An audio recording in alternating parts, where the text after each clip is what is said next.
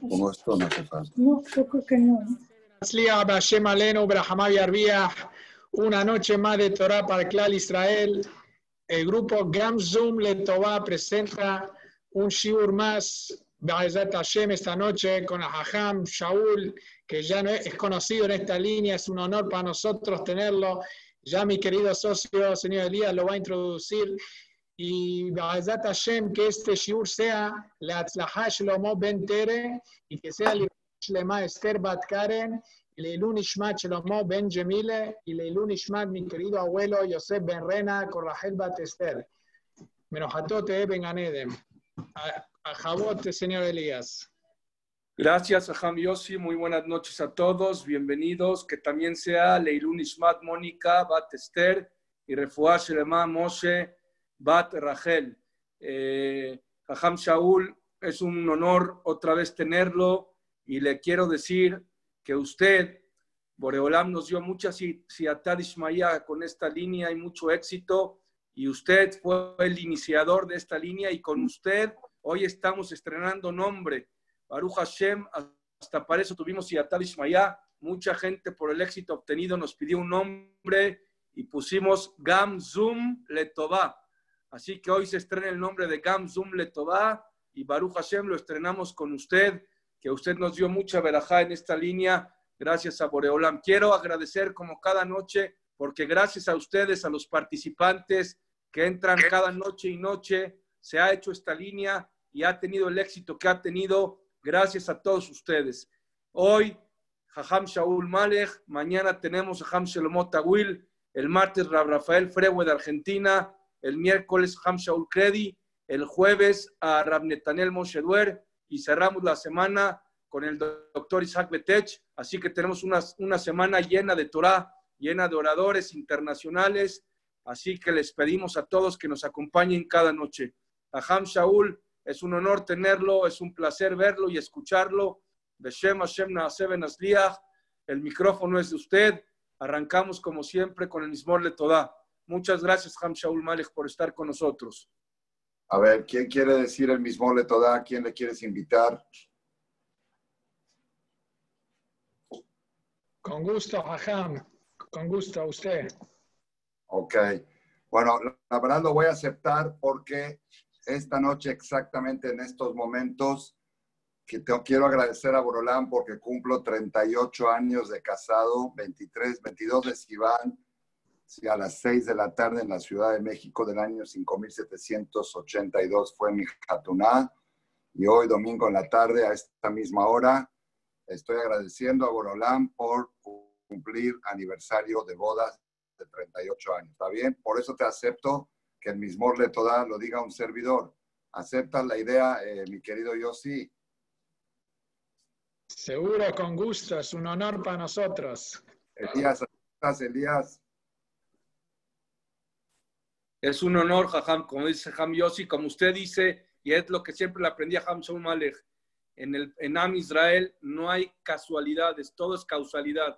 Si hoy le tocó, es por algo. ¿Mm? Bueno, mismo le toda Riula Donai Kolaretz, Ebdu et Adonai Besimha Bo Lefana Birmana de que Adonai Hu Elohim, Hu Asanu Velo Anahnu Amo Betzor Marito, Bo Shara Betoda Hatzerota Vitila, הודו לו ולכו שמו כי טוב אדוני לעולם חסדו ועד דור ודור אמונתו. Muchas gracias, Rabotay. Quiero felicitar a los organizadores de este hermoso grupo que se inició desde el principio de la pandemia, de la cuarentena, desde Nueva York, a cabo de mi querido Yossi Mizrahi, ¿sí? Y eh, se asoció, se afilió a él mi querido Elías Levy, eh, mi alumno de hace muchos años, y ahora Baruch Hashem, la verdad, el domingo pasado estuve escuchando la conferencia del doctor Isaac Betech, el escape a Shanghái. No podía despegarme del, del, de, la, de escuchar la grandeza, los milagros de Boreolam. Estamos muy contentos del éxito que ha tenido este grupo. Creo que es uno de los grupos de Zoom más exitosos de Latinoamérica o quizá del planeta. Sigan así.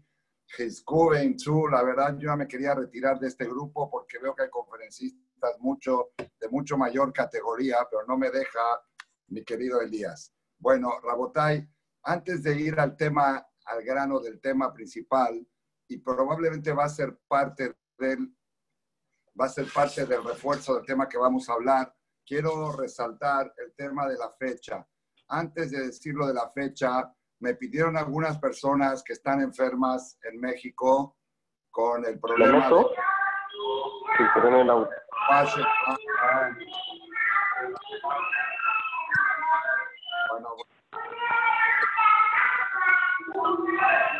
¿Puedo escucharme bien? todo de fondo. Está cantando.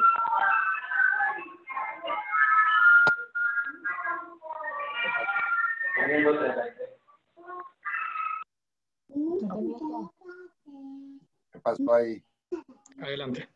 ¿Ya estamos? Adelante. Ok. Sí, algunas personas que están enfermas en la Ciudad de México me pidieron que mencione su nombre en la conferencia y la verdad como el grupo este no es mío, es de ustedes, yo sí, este, lo voy a, bueno, la señora Estrella Bad Gittel está en el hospital, que Hashem le dé refuá Sherema, que salga adelante, y este, nuestro querido amigo Dani Kwan, Daniel Kwan está también, eh, está en su casa, pero Zat Hashem refuá Sherema que tenga, Betor Shar, Jolé, Amo Israel. Bueno, Rabotay, eh, quería mencionarles algo relacionado con la fecha, porque hemos estudiado en varias ocasiones que con la Coré Pasuk Beitó me vive la Olam. Leer un Pasuk en su momento oportuno trae bendición al mundo. Trae bendición al mundo cuando leemos algo en su momento oportuno. Y tenemos que saber que la Sheremar, como dice el Pasuk, Dabar Beitó Mato, una cosa en su momento oportuno, no hay algo mejor, trae verajá al mundo. Tenemos que saber que la fecha de esta noche, 23 de Sivan, aparte de que les dije que fue mi aniversario de boda, eso no es, eso no es algo bíblico, no es algo muy trascendental, ¿sí? pero es una fecha bíblica, una fecha que está en la Biblia, está registrada en la Biblia. ¿Dónde está registrada esta fecha? En la Megilat Esther. בחודש השלישי, בשלושה, בשלושה ועשרים בו, ויכתב ככל אשר ציווה מרדכי, ארצים יצאו דחופים Bidvar Melech el día que Ahashverosh en la historia de Purim autorizó a que salgan con los, el veredicto de que los judíos tienen derecho de defenderse de sus enemigos el día 13 de Adar próximo. Eso fue dictaminado el día 23 de Sivan. El día 23 de Sivan es el día que Estela Malca entró con el rey Ahashverosh y le pidió y le rogó que cancelen el decreto de Amán y que se volteen las cosas a favor del pueblo de Israel. Quiere decir que estas próximas 24 horas tienen fuerza de invertir situaciones negativas y convertirlas en positivas. El concepto Naafoju, tenemos que recordar que este problema del COVID-19 empezó en Purim. Y Bezrat Hashem va a terminar el 23 de Sivan. El 23 de Sivan se va a decretar Benafoju, que se va a voltear todo para bien, para todo el pueblo de Israel, Bezrat Hashem.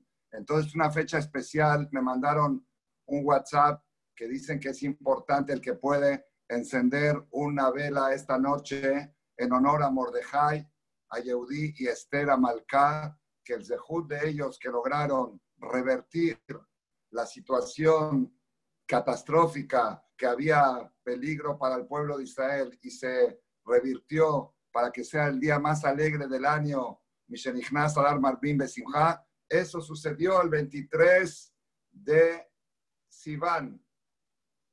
El 23 de Sivan fue cuando Esther logró ese revertimiento del decreto que había decretado el rey Ahasuerus. Por eso esta fecha es una fecha muy apropiada para revertir situaciones negativas en positivas. Esto lo digo, probablemente podría ser también como una introducción al tema que vamos a hablar hoy. El tema que vamos a abordar está anunciado, la autoestima.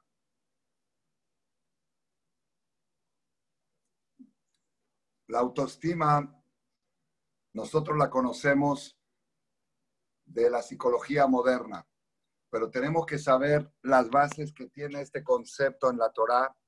Y la verdad, cuando estaba yo preparando el tema para dar la charla, quiero decirles que yo pensaba que iba, iba a hablar 45 minutos. Y ahora que tengo el tema preparado, yo no sé si me van a alcanzar tres horas. Por eso voy a tener que reducir el tema lo más que se pueda. Primer punto, primer punto que queremos exponer es demostrar qué importancia le da la Torá al concepto de la autoestima. ¿Qué importancia le da la Torá a que la persona tenga una estima elevada sobre sí mismo? Eso quiere decir autoestima, tener la, estima elevada sobre sí mismo. Pues lo voy a empezar con la perashá que acabamos de leer este Shabbat. Y tenemos que saber, Rabotai, el tema este que vamos a hablar hoy no es un tema más, no es un tema más.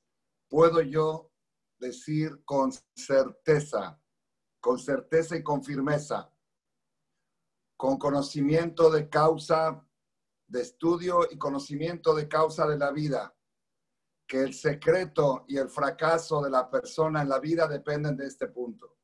Una persona que tiene la autoestima alta tiene 99% de los campos de batalla victoriosos.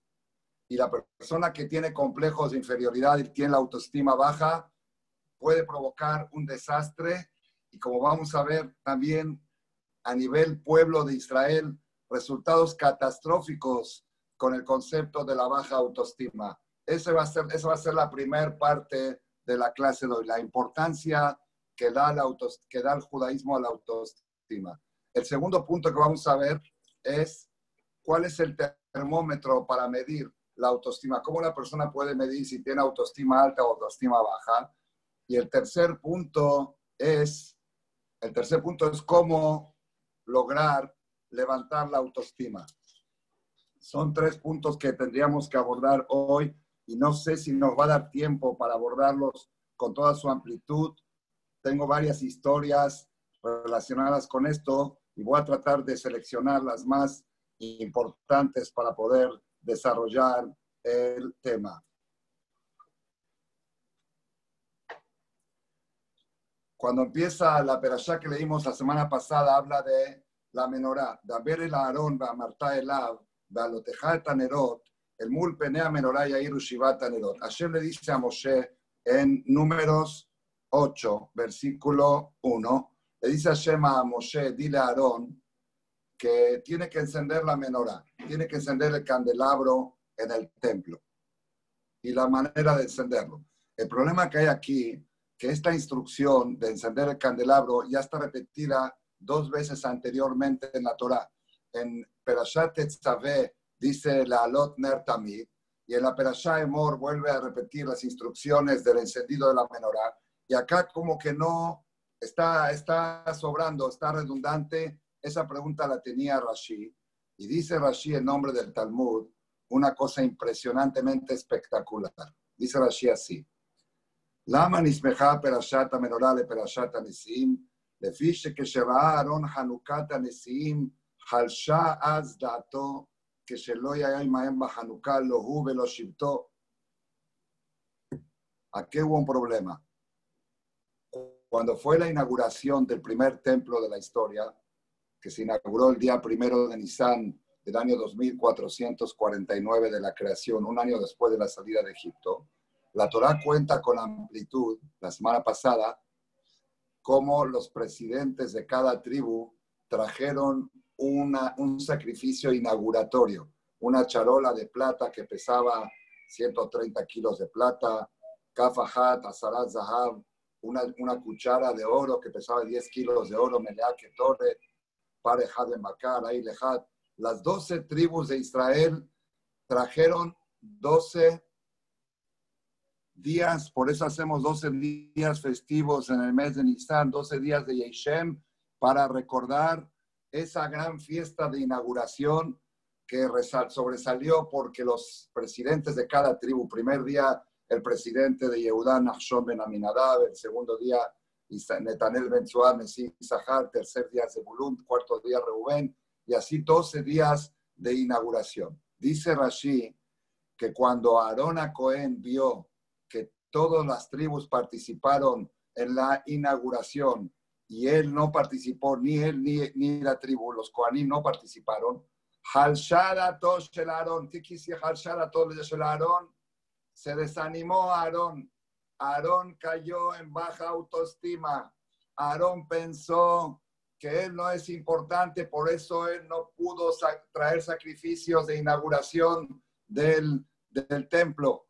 Se desanimó. Halshadato es un concepto muy conocido en el concepto bíblico Halishut Adat. Halishut Adat quiere decir desánimo, desánimo, baja autoestima. Aarón Cohen se desanimó y pensó que, que, él no sirve, que Hashem no lo quiere, que, que él no. Le dijo a Kadosh Barujú, juro por tu vida que tu categoría es más alta que la de los presidentes, porque tú tienes algo más importante que ellos, que tú enciendes la menorá. Esto es lo que está escrito en el Rashi, principio de la Perashá Balotejá. Moray Berabotay, estamos hablando de Aarón Cohen, el Cohen Gadol, el que entraba al, templo Yom Kippurim, el hombre más sagrado que tiene el pueblo de Israel. No hay alguien más sagrado que Aarón Cohen. Y sin embargo, un hombre así, cuando Halshad yo puedo pensar, bueno, se desanimó, que se desanime, no pasa nada, que hay que estar siempre animado. ¿Qué pasa si está desanimado? No, no puede una persona caer en el desánimo. No puede una persona caer en baja autoestima porque entonces tiene, va a terminar muchos tropiezos en el camino. Y hay que resolverlo de manera inmediata. Inmediatamente cuando Hashem vio que a Aarón a Cohen se le bajó su autoestima, le dio una inyección de ánimos. Esto lo escuché hace tres años, estuve en Eres Israel en estas fechas y escuché una de las de mi maestro del Rabbi Udades, especialmente Shelita Kashem de larga vida y salud, especialmente sobre el tema este. ¿Qué importancia tiene si Arona Cohen se desanimó o si Arona Cohen está animado? Vemos la Torah que es extremadamente importante a tal grado que tuvo que Hashem dar una instrucción especial, una inyección de ánimo a Aaron Cohen para que no caiga en la baja autoestima. Eso estamos viendo la parte positiva y la parte necesaria que tiene la autoestima en el pueblo de Israel. Continuando en la Perashá, la Torah cuenta cómo Hashem seleccionó a la tribu de Leví, los seleccionó para ser los servidores públicos del Bet del templo del pueblo de Israel. Y habla con amplitud, estoy hablando en números 8 a partir del versículo 5. Eh, Bamidbar Het Pasuk He hasta el versículo 26 habla exclusivamente sobre el proceso de seleccionamiento de la tribu de Leví. Y ahí, en el versículo 19, dice así, 8.19, dice así, Vaetena et alviim netunim learon ulbanav mitoch bene Israel, la de tabodat bene Israel veo el moed, ולכפר על בני ישראל, ולא יהיה בבני ישראל נגף בגשת בני ישראל אל הקודש. Dice así, voy a traducir. Dice Hashem, yo entregué a los leviín, entregados para Aarón y sus hijos, mitoch bene Israel, de dentro de los hijos de Israel, para hacer el servicio de los hijos de Israel y para expiar por los hijos de Israel. Y no habrá en los hijos de Israel muerte, epidemia, Negev, Begeshet, Bene Israel al acercarse. Eso es algo inédito, algo único en toda la Biblia. Cinco veces la palabra Bene Israel en el mismo versículo. Cinco veces dice los hijos de Israel. No lo van a encontrar en ninguna parte en todo el Tanaj cinco veces la palabra Bene Israel. Dice Rashi, ¿por qué esta redundancia? Bene Israel, Bene Israel, Bene Israel. Dice Rashi, Hamisha Peamim Neemar Bene Israel Bemikraze. Cinco veces dice Bene Israel en este pasuk. Leodia Jibatam. para demostrarte la autoestima, el cariño que tiene Hashem con el pueblo de Israel.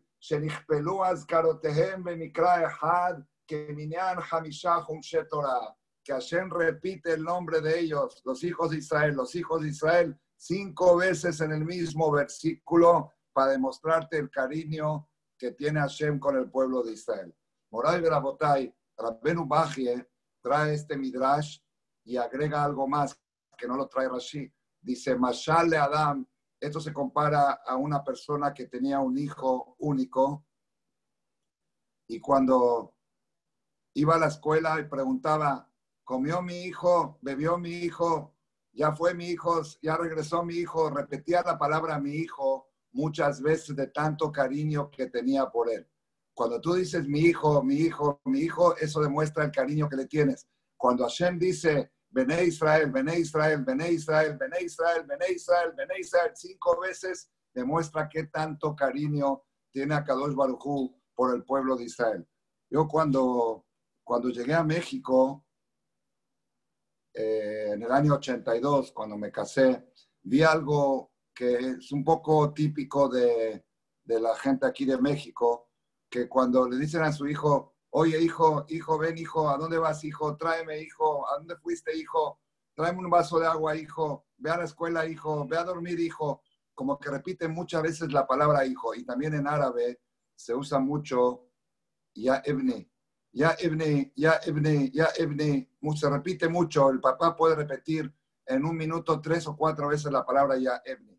Y la verdad yo lo veía como una costumbre un poco vulgar, o una costumbre del populacho. Aquí yo aprendí en este Rashi que es una fórmula de autoestima. Cuando tú le dices, hijo, ven hijo, ¿a dónde estás hijo? Eso le demuestra cuánto lo quieres. Decirle la palabra hijo, ven hijo, ¿a dónde vas hijo? Come hijo, desayuna hijo, ve a dormir hijo. La Torah repite cinco veces, Bené Israel, en un solo versículo para decirte cuánto Hashem quiere al pueblo de Israel. Pero lo que yo quiero rescatar de todo esto es, ¿y para qué necesitamos saber que Hashem nos quiere tanto? Vemos de acá la importancia de la autoestima alta.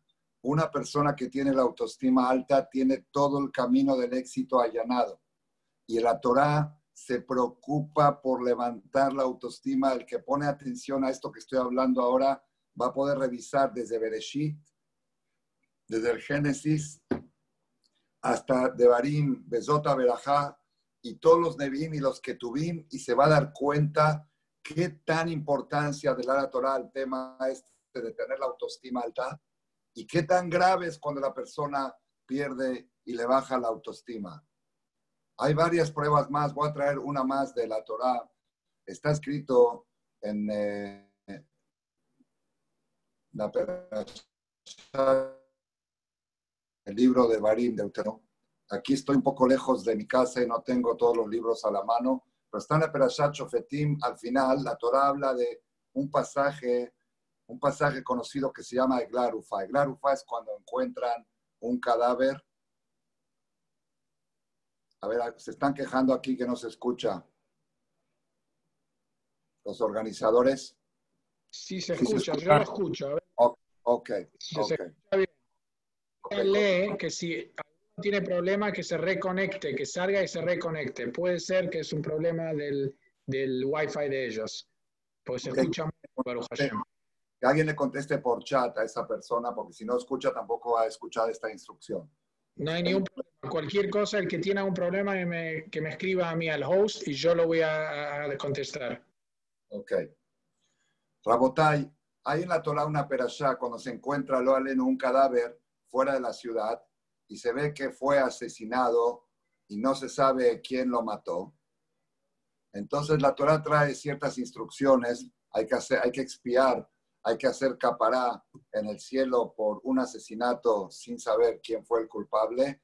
Entonces hay un sistema que se medía la ciudad más cercana al cadáver y entonces suponemos que el asesino llegó de la ciudad más cercana. Tienen que venir los jueces y los de Kenim, los hajamim de la ciudad más cercana al cadáver. Y tiene, es un proceso que se hacía, se llevaba una ternera, a un lugar, a un lago, la desnucaban ahí, se lavaban las manos y decían los de Kenim, Yadenu lo venenu lo Nuestras manos no derramaron esta sangre. Nosotros no tenemos responsabilidad y culpabilidad y no nunca hemos visto quién fue el asesino y nuestras manos no derramaron esta sangre. Pregunta el Talmud, la Gemara en Masejet Sotá.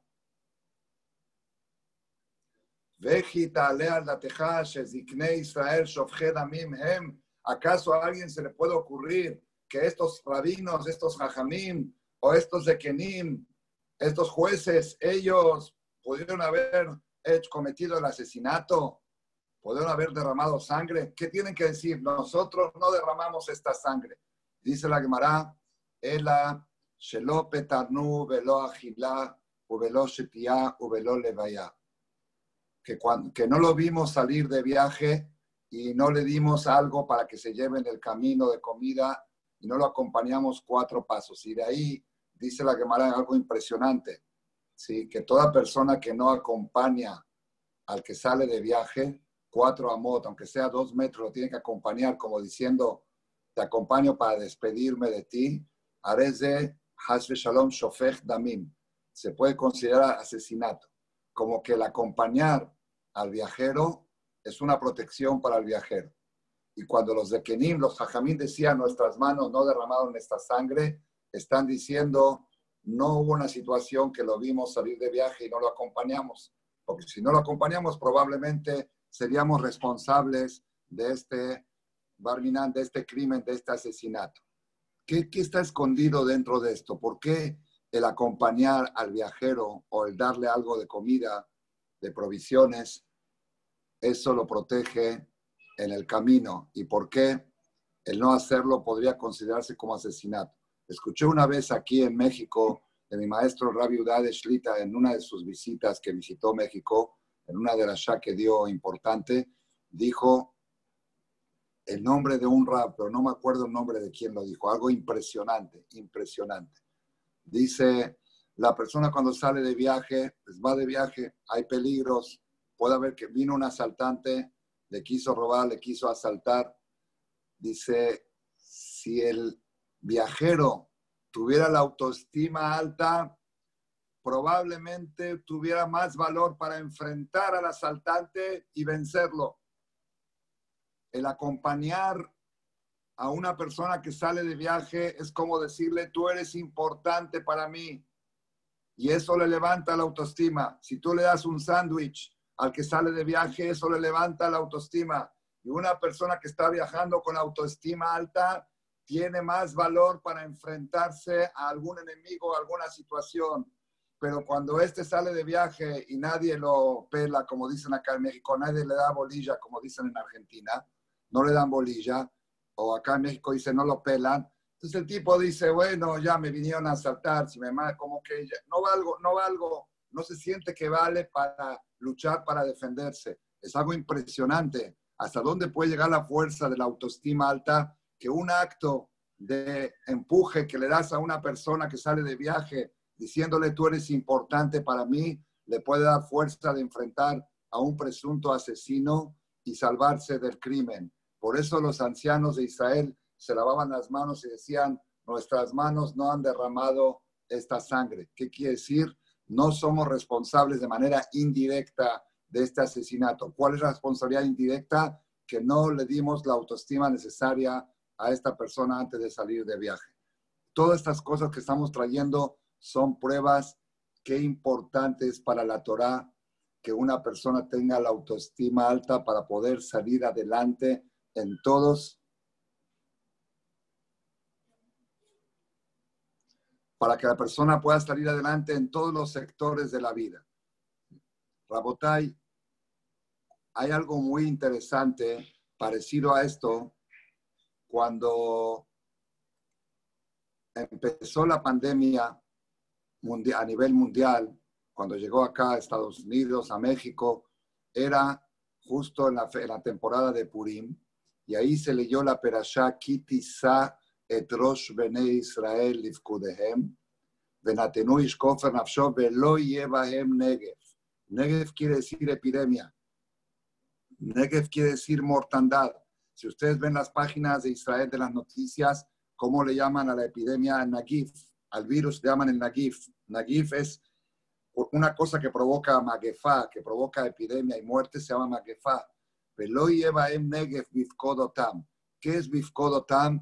Bifkodotam es cuando le hacen el censo. Kitizá et rosh bene Israel. Cuando la Torah habla del censo, no dice cuando hagas la cuenta. Kitizá et rosh, cuando alces la cabeza. ¿Qué es cuando alces la cabeza? Explican los comentaristas, cuando una persona pertenece a una comunidad como el pueblo de Israel en el desierto de 600 mil adultos, más 3 millones de niños y mujeres, dice, bueno, ¿yo quién soy? Yo soy uno más. ¿Yo quién soy? ¿Cuánto valgo?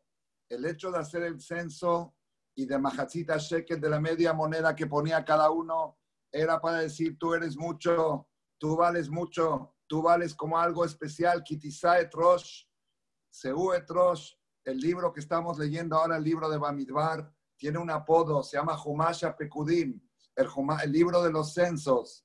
Fíjense el Rashi al principio del Sefer Bamidbar, dice, de tanto cariño que tiene Hashem por el pueblo de Israel, los cuenta y los vuelve a contar. ¿Por qué la cuenta demuestra cariño? La cuenta demuestra que tú vales por ti mismo. Tú no vales por ser parte de una comunidad de millones. Tú vales porque eres tú. Kitisaet Rosh, cuando alces la cabeza, cuando alces la cabeza del Yehudí, lleva en Negev, eso quita la epidemia. Y hoy que estamos casi en el cierre, Baruch Hashem, vi las noticias de, de Nueva York, que Baruch Hashem en Nueva York los últimos 30 días no se ha enfermado una sola persona, un solo Yehudí no se ha enfermado los últimos 30 días. Lo lleva en. Está otra vez en el pasú que empecé la conferencia hoy. En números 8, versículo 19. Cuando dice cinco veces Bene Israel, dice Velo Israel, Negev, Begeshet, Bene Israel, Kodesh. ¿Qué quiere decir? Que la clave para frenar la muerte, para frenar asesinatos, para frenar situaciones de desgracia es que la persona sepa cuánto vale, qué importante es ante Akadosh Baruj cuánto Hashem lo quiere de forma individual y en términos generales como pueblo de Israel. Ese es el tema de la autoestima que estamos abordando hoy y estoy demostrando la importancia que tiene este concepto. Moray Verabotay, Moray Verabotay,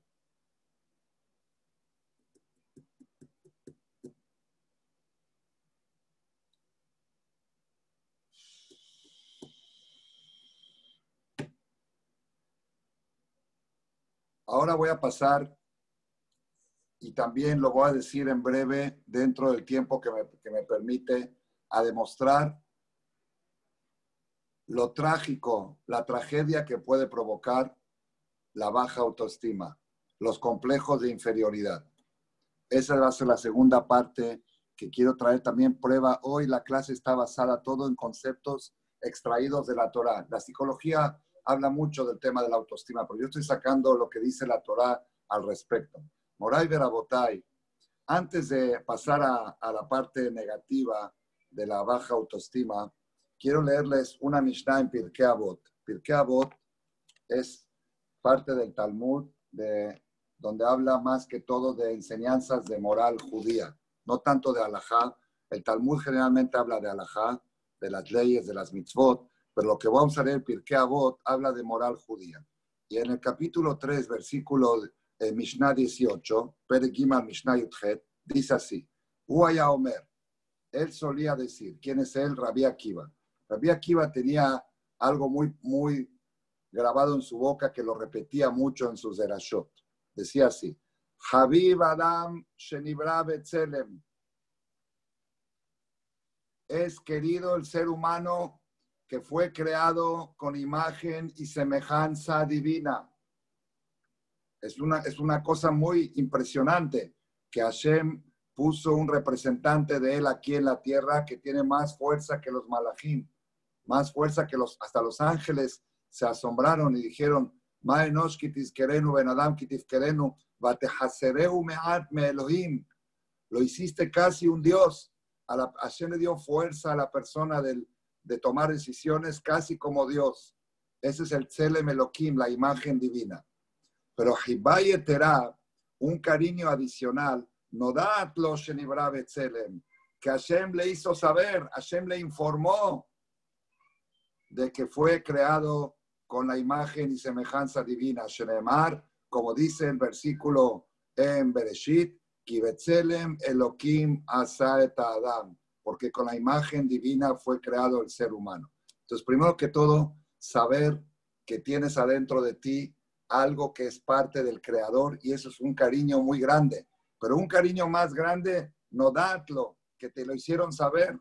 Segundo, Javivim Israel, Shenikreu Banim Lamakom, son queridos el pueblo de Israel que fueron llamados hijos de Hashem. Pero Terá, un cariño mayor, no da Tlaem Shenikreu Banim Lamakom, que Hashem les hizo saber, Hashem les informó, ustedes son mis hijos, donde Shenemar, como está escrito en la Perashá Banim Atem la Hashem Elokehem, hijos son ustedes de Hashem. Esa es la segunda cosa. La tercera, Habibim Israel, son queridos Israel, Shenitan Laem Keli que Hashem les dio un instrumento precioso. ¿Cuál es? La Torah. Vaya un cariño adicional, no da que Hashem les informó, Shenitan Laem Keli que les dio un instrumento precioso. Shenemar, como dice el Pasuk, Kilekah Tov Natati Lahem, Torati Altazobu. Tienen que saber que la Torah que les di es lo más precioso que hay. No la abandonen, no la suelten. Aquí nos da Rabbi Akiva tres puntos de autoestima. Cuando la persona quiere saber cómo se obtiene la autoestima, puede haber más puntos, pero aquí Rabbi Akiva nos da tres puntos centrales. Primero que todo, tienes que conocer qué es lo que llevas adentro. Tú adentro de ti llevas Selem Elohim, llevas la imagen divina y la semejanza divina. Tienes una cosa que es, casi casi pecado repetirlo. Tienes una parte de Dios dentro de ti, un pedazo de Hashem dentro de ti. Tú eres un Dios en chiquito. Eso es Tetzelem Elohim. Segundo punto de autoestima, Hashem, dentro de toda la humanidad, que todos tienen Tzelem Elohim, todos tienen imagen divina, Hashem seleccionó a un sector que los llamó hijos, los trata como sus hijos, como padre a hijo. Y tercer punto, que a esos que los trata como hijos, les dio un instrumento precioso que se llama Torah. Yo pensé dentro de mí mismo así. Antes de la salida de Egipto, antes de Yetziat Mitzrayim, estábamos dentro del general, de la generalidad de la humanidad, que tenemos la autoestima por tener la imagen divina adentro. Cuando viene Yetziat Mitzrayim, Hashem le dice, Koamar Hashem beni bechor Israel. Israel son mis hijos. Ahí recibimos el título de hijos y sube nuestra, nuestra autoestima un nivel más alto. No solamente tengo parte de Dios dentro de mí, sino Hashem me trata como hijo. Y cuando recibimos la Torah en Shavuot, que acabamos de salir hace dos semanas, subimos una tercera categoría. No solamente que tengo adentro de mí un pedazo de Hashem, una parte de Hashem, no solamente que Hashem me trata como un hijo, sino me dio el instrumento más precioso que existe en los cielos y en la tierra, que es la Torah. Tres puntos que si la persona logra concentrarse en ellos y repasarlos tres veces, varias veces al día, eso le hace subir su autoestima. ¿Qué es lo que llevas adentro? Parte de Hashem. Elohim. ¿Qué es lo que llevas adentro? Elohim. ¿Cuál es el trato que tienes con Elohim como un padre a su hijo? ¿Y qué instrumento tienes para conectarte con ese Elohim? La Torah que fue entregada en Matán Torah. Esas tres cosas, viene Rabbi Akiva y dice Javivim Israel. Pero acá hay un punto, Rabotai, que quiero resaltar. Rabbi Akiva dice, en las tres cosas dice, Javib Adam, Israel, pero agrega Jibay Eterá un cariño adicional. ¿Qué decir un cariño adicional? Una persona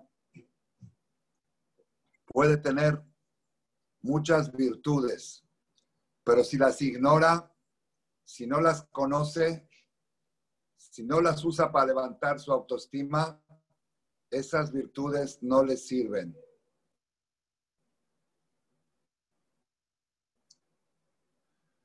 Para que la persona pueda usar las virtudes, favor, tiene que diagnosticarlas, tiene que concientizarse de ellas. Por eso dice la Akiva, Javivim Israel, pero Jibay no da Yo conté una vez, no sé si en este grupo, eh, a ver si yo sí me recuerda, la historia de Itzhak Schwarzman, ¿ya la conté aquí en este grupo? No.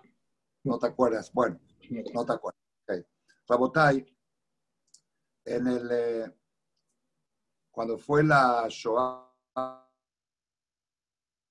holocausto, esta historia es una historia real, conozco de segunda o tercera fuente, de una persona que conoce a la segunda. El holocausto, en el campo de concentración, había dos Yehudim que estaban ahí en, estaban ahí en los campos. Uno de ellos se llamaba Itzhak Schwarzman. Este Itzhak Schwarzman le dijo a su compañero que estaba con él ahí, estaban acostados ahí en el piso, lo aleno, cada día se morían, lo aleno, como es sabido, que nunca se vuelva a repetir eh, él le dijo al que estaba al lado de él, dijo, mira, yo no sé cómo, vamos a salir de aquí, si vamos a salir vivos o no. Si yo voy a vivir y tú no, o al revés, tú vas a vivir y yo no. No más te quiero pedir un favor. Si es que tú sales vivo y yo no, te quiero decir que yo dejé un hijo único, un hijo único, que no sé tampoco si se va a salvar. Y mi hijo se llamaba Jacob Schwarzman. Por favor, búscalo y dile que yo dejé una cuenta en Suiza con 250 mil dólares de ahorro. Y es el único heredero y me da lástima de que ese dinero se quede ahí, como es sabido que últimamente se han demostrado que hay muchas cuentas en cajas fuertes de Suiza de, que tienen este destinatario desconocido.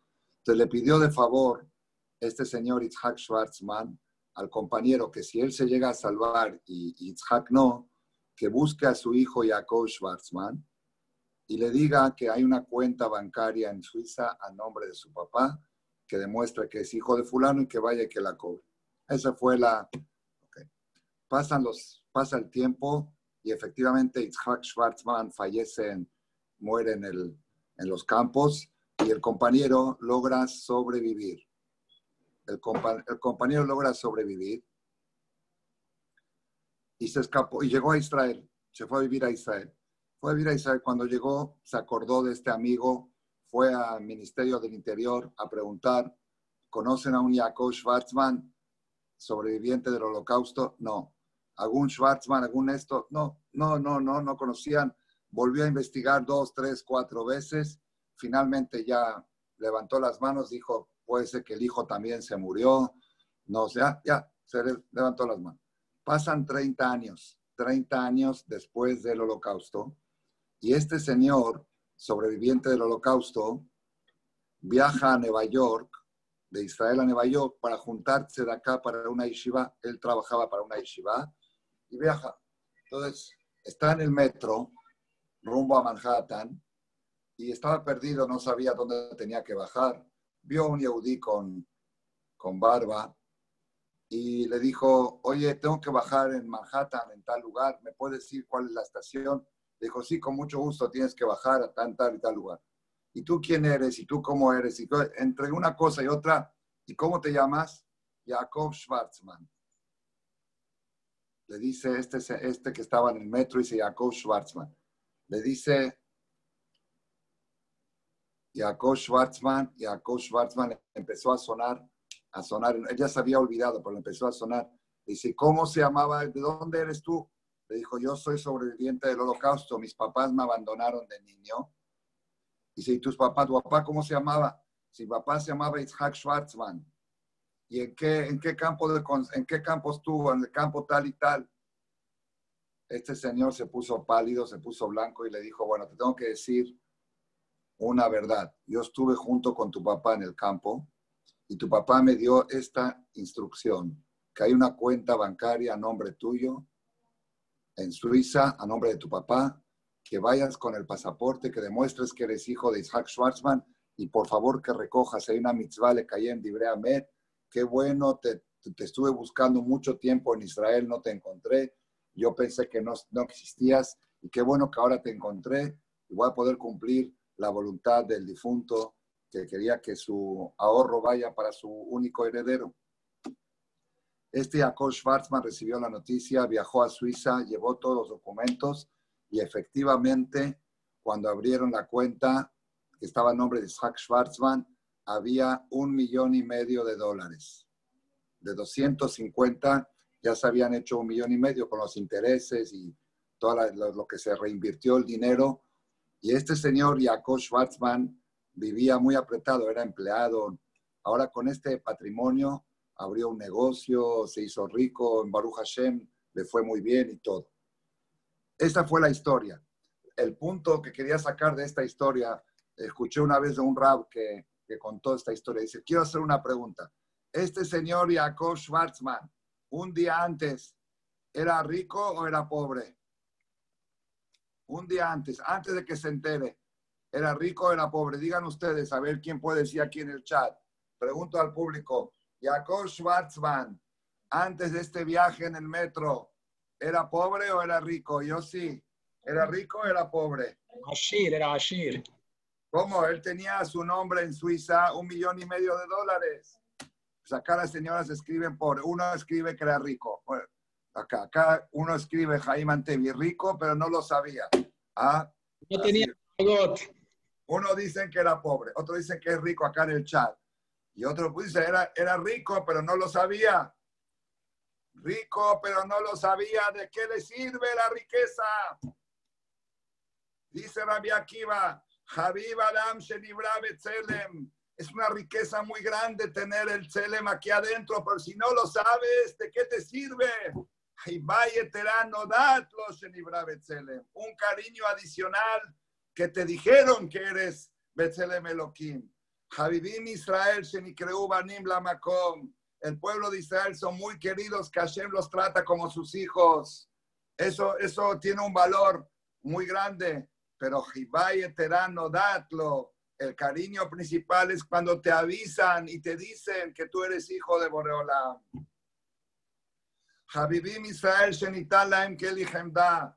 Es algo precioso que te dieron la Torah, es algo precioso. Pero si no te dicen a ti, si tú no sabes valorar ese, ese Kelly precioso que te dieron, esa riqueza no vale tanto.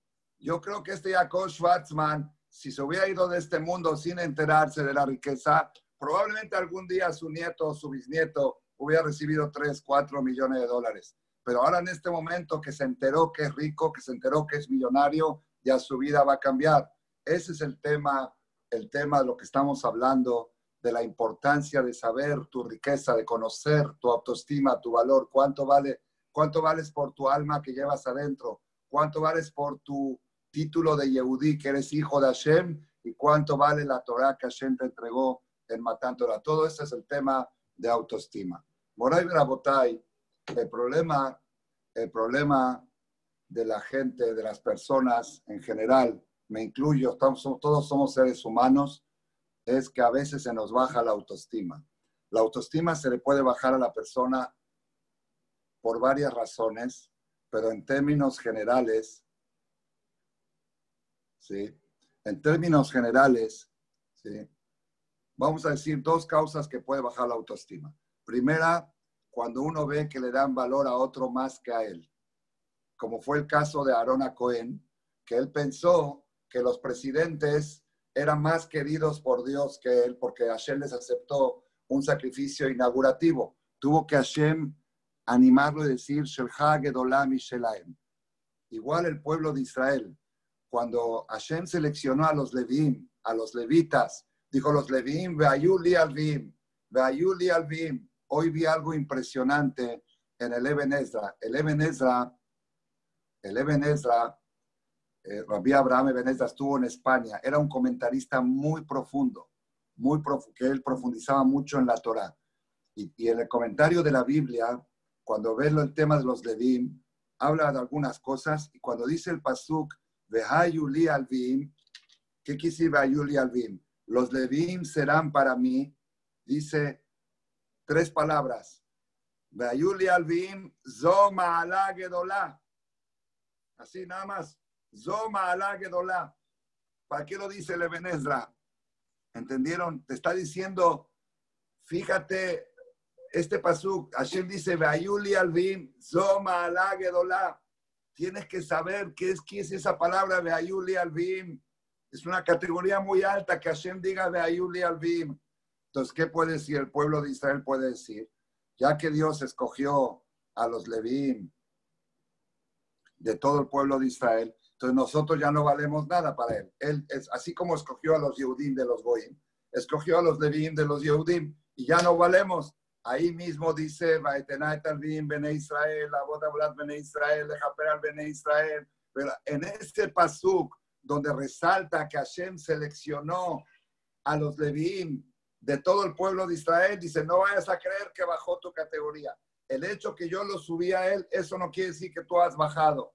Entonces, una de las cosas que hay que tener cuidado en el tema de la autoestima, cuando se, hay que levantar a alguien, como el caso de los presidentes o como el caso de Levi, el otro puede sentirse de menos y le puede bajar la autoestima y es momento de inyectarle, de inyectarle y levantar. Yo estuve una vez en un Sheva Berajot.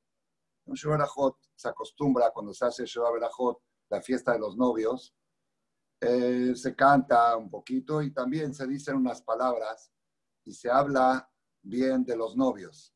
Se habla del novio que es un hatán eh, muy bueno, que es tamir jajam, que es tzadí, que es esto. Hablan de la novia, que la novia es muy buena. Ya saben, ¿no? Cómo es la costumbre generalmente de hablar.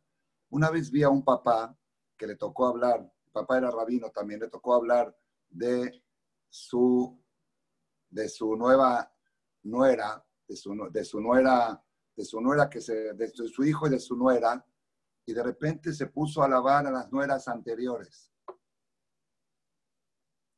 Y yo decía, bueno, pues está de más, ahora, ahora le toca a esta nuera, ahora hay que hablar de Hatán y de la Calá, ¿qué me está diciendo ahora de la otra nuera y del otro? Pues acá está, acá está el tema, acá está el tema. Cuando tú te toca resaltar a alguien, tienes que tener cuidado de levantar al otro también, porque el otro puede decir, ah, mi suegro ahora está enamorado, está contento con la nueva nuera, por ejemplo, en Mashal, ¿sí? Entonces, el primer punto que puede provocarle a la persona, que puede provocarle a la persona este, baja autoestima, es cuando ve que levantan al otro más que a uno.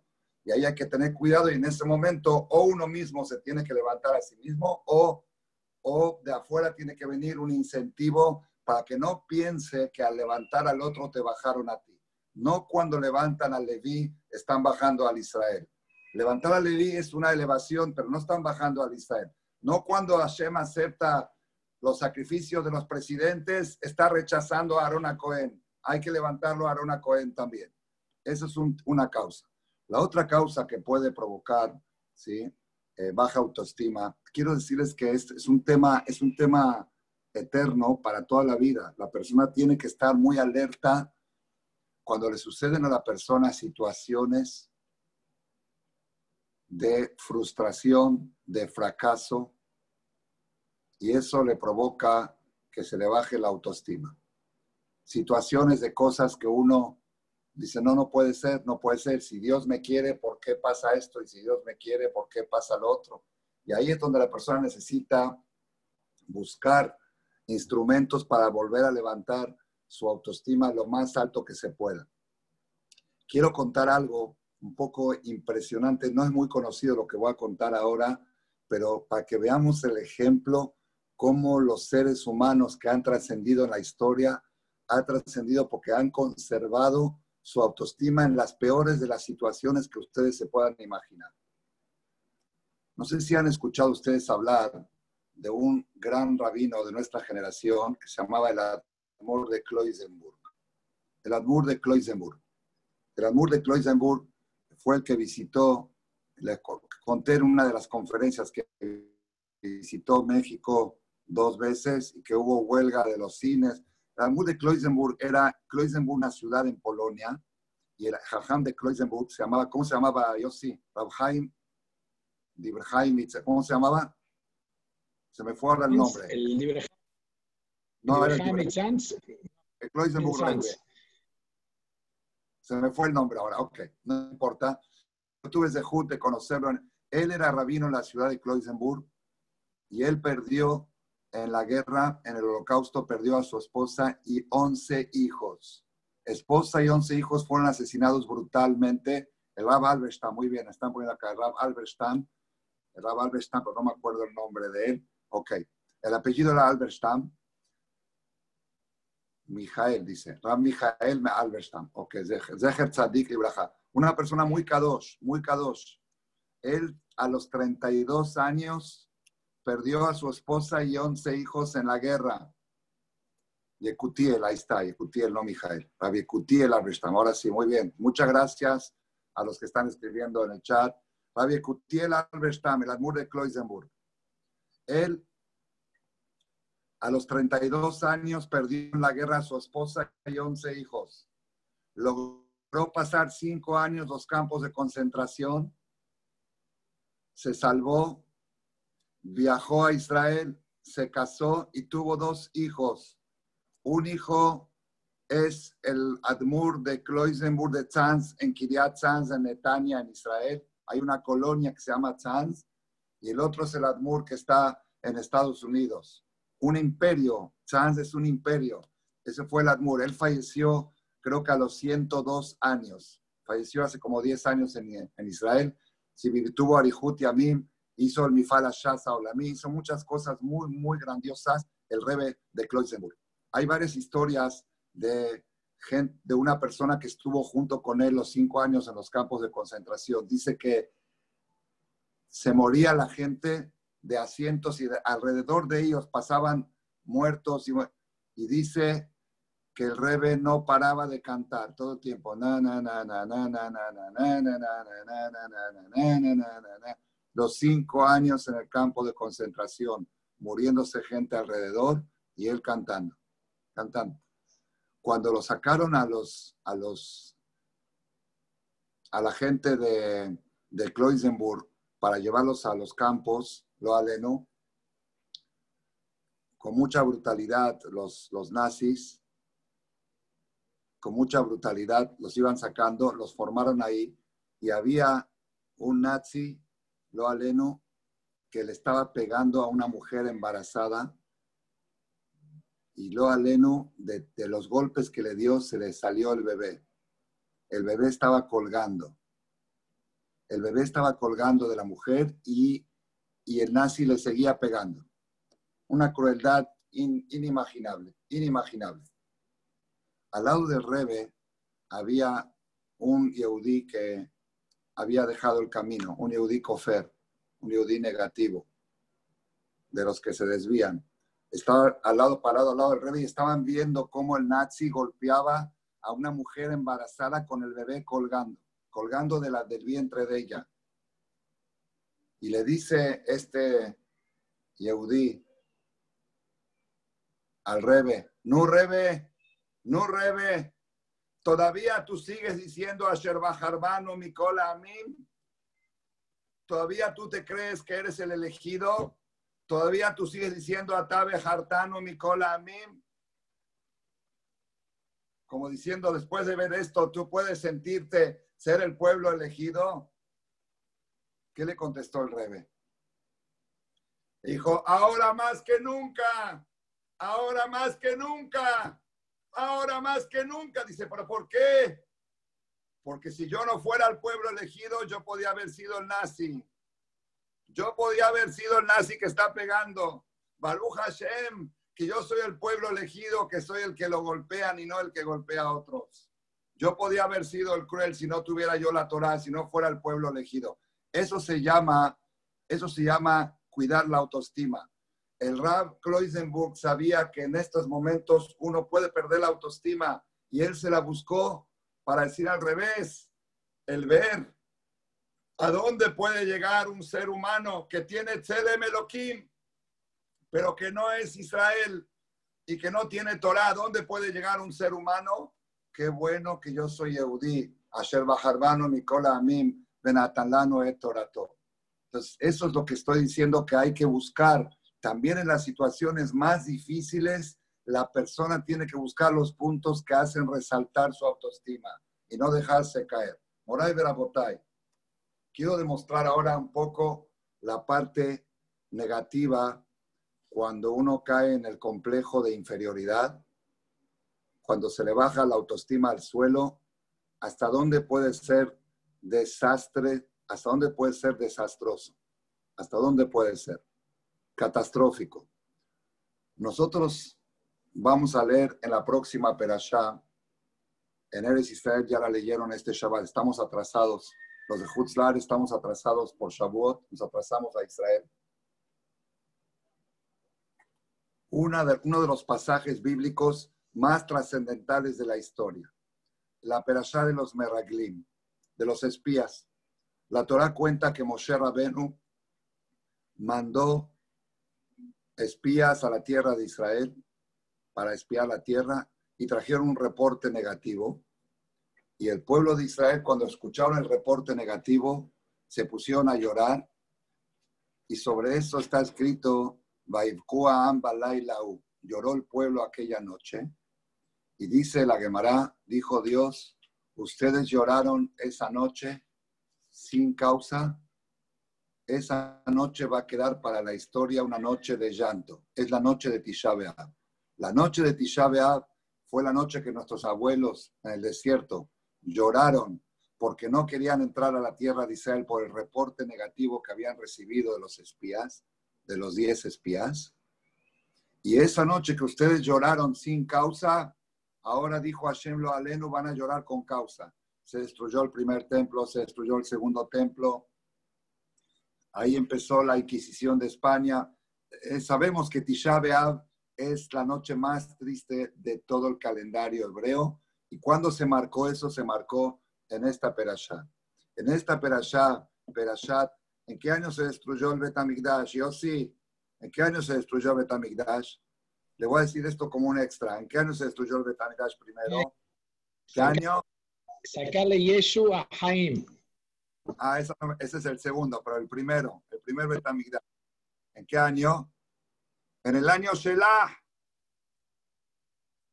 Shelah, así dice el Bala Turín, el año 3338. La Perashá Shelah marcó la destrucción del primer templo, la del segundo templo, la Inquisición. Quedó la noche más trágica de la historia, quedó la noche de Tisha B'Av. Quiere decir que a pesar que el pueblo de Israel habían cometido muchas faltas, como el becerro de oro y otras faltas más muy graves, pero esta fue fatal. De esta no salieron. De todas las demás pudieron salir. Del becerro de oro salieron adelante. Se quejaron, vimos la semana pasada, se quejaron de la carne, murieron muchos, pero salieron adelante. Y otras cosas más, el pueblo de Israel salió. Pero del tema este de los espías que lloraron esa noche, no salieron. Fatal. Todos los que entraron los que, todos los que salieron de Mitzrayim no entraron a Eres Israel. Fue un decreto, un juramento, y por más que intentó Moshe Rabenu intentaron echarlo para revertir, no pudieron revertir. Fue fatal. El que, el que estudia la Biblia se impresiona cómo es posible que de otros pecados aparentemente más graves salieron adelante y de este tema de los espías no salieron adelante. Moray Berabotay, todos saben todos saben, todos seguramente escucharon muchas veces que el tema de los espías es la Shonara. La Shonara que hablaron mal de la tierra de Israel. Ok.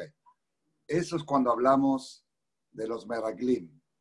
Aquí hay dos temas separados. Uno es, uno es los espías. Los espías mismos, ellos cometieron el pecado de la Shonara, de hablar mal de la tierra de Israel. Pero el pueblo ¿Qué pecado hizo el pueblo? ¿Qué pecado hizo el pueblo? Uno puede decir que el pecado fue recibir la Shonara. Escuchen lo que dice la Torá. Esto no está en la Perashá de la semana, está en Sefer de Barim. En Perashá de Barim, cuando Moshe Rabenu repasa. Acá dice una señora que el pecado fue que le creyeron. Está bien, pero ahora quiero citar algo que dice en la Perashá de Barim, en Deuteronomio capítulo 1, cuando Moshe Rabbenu repasa la historia y cuenta lo que sucedió en los Meraglim, ahí hay algo que está impresionante, impresionante que no es muy conocido. Dice así, Ustedes se pusieron a llorar en vuestras casas y dijeron, Vecinat Adonai Otanu Otzianu Mimitzraim, porque Hashem nos odia, nos sacó de Egipto, Dios nos odia. Por eso nos sacó de Egipto. La tetotanu beyada de no nos sacó de Egipto para entregarnos en manos de los kenanitas para que nos exterminen. ¿Sabes por qué Dios nos sacó de Egipto? Yetziat Mitzrayim, las diez Makot, Keriat Yamsuf, Aziashir, Moshe, todo eso que vimos en el desierto, que nos caía el pan, de, todo eso porque Hashem nos odia. Dios nos odia, vecinata Hashem Otanu. Dice Rashi, dice Rashi, Mago, se está acabando la pila, Ima. Búscame algo como conectar. Dice Rashi, y es mentira. Hashem los amaba. En todo caso, ustedes lo odiaban a él. Hashem los odia. ¿Cómo puedes pensar que Hashem te odia después de todo lo que te demostré, el cariño que te tengo, todos los milagros que hice para sacarte de Egipto, todo el Keriat Yamsuf, el cruce del Mar Rojo, la entrega de la Torá, el man, todas esas cosas, y tú puedes pensar que yo te odio, que Hashem te odia.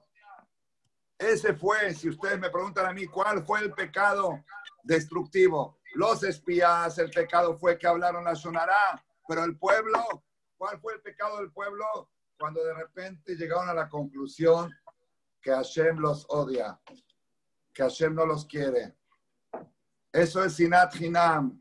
Eso, es lo que, eso quiere decir Sinat Hinam. Eso es lo que destruye. Eso es lo que ya no hay salida si llegaste a esa baja autoestima de pensar, ¿cómo se te puede ocurrir que Hashem te odia? ¿Cómo puedes pensar un safek de eso? Esa es la causa de toda la destrucción a nivel comunitario, a nivel pueblo de Israel, a nivel matrimonio, a nivel familia, a nivel hijos y papás. Tenemos que saber que este tema que estoy hablando, no se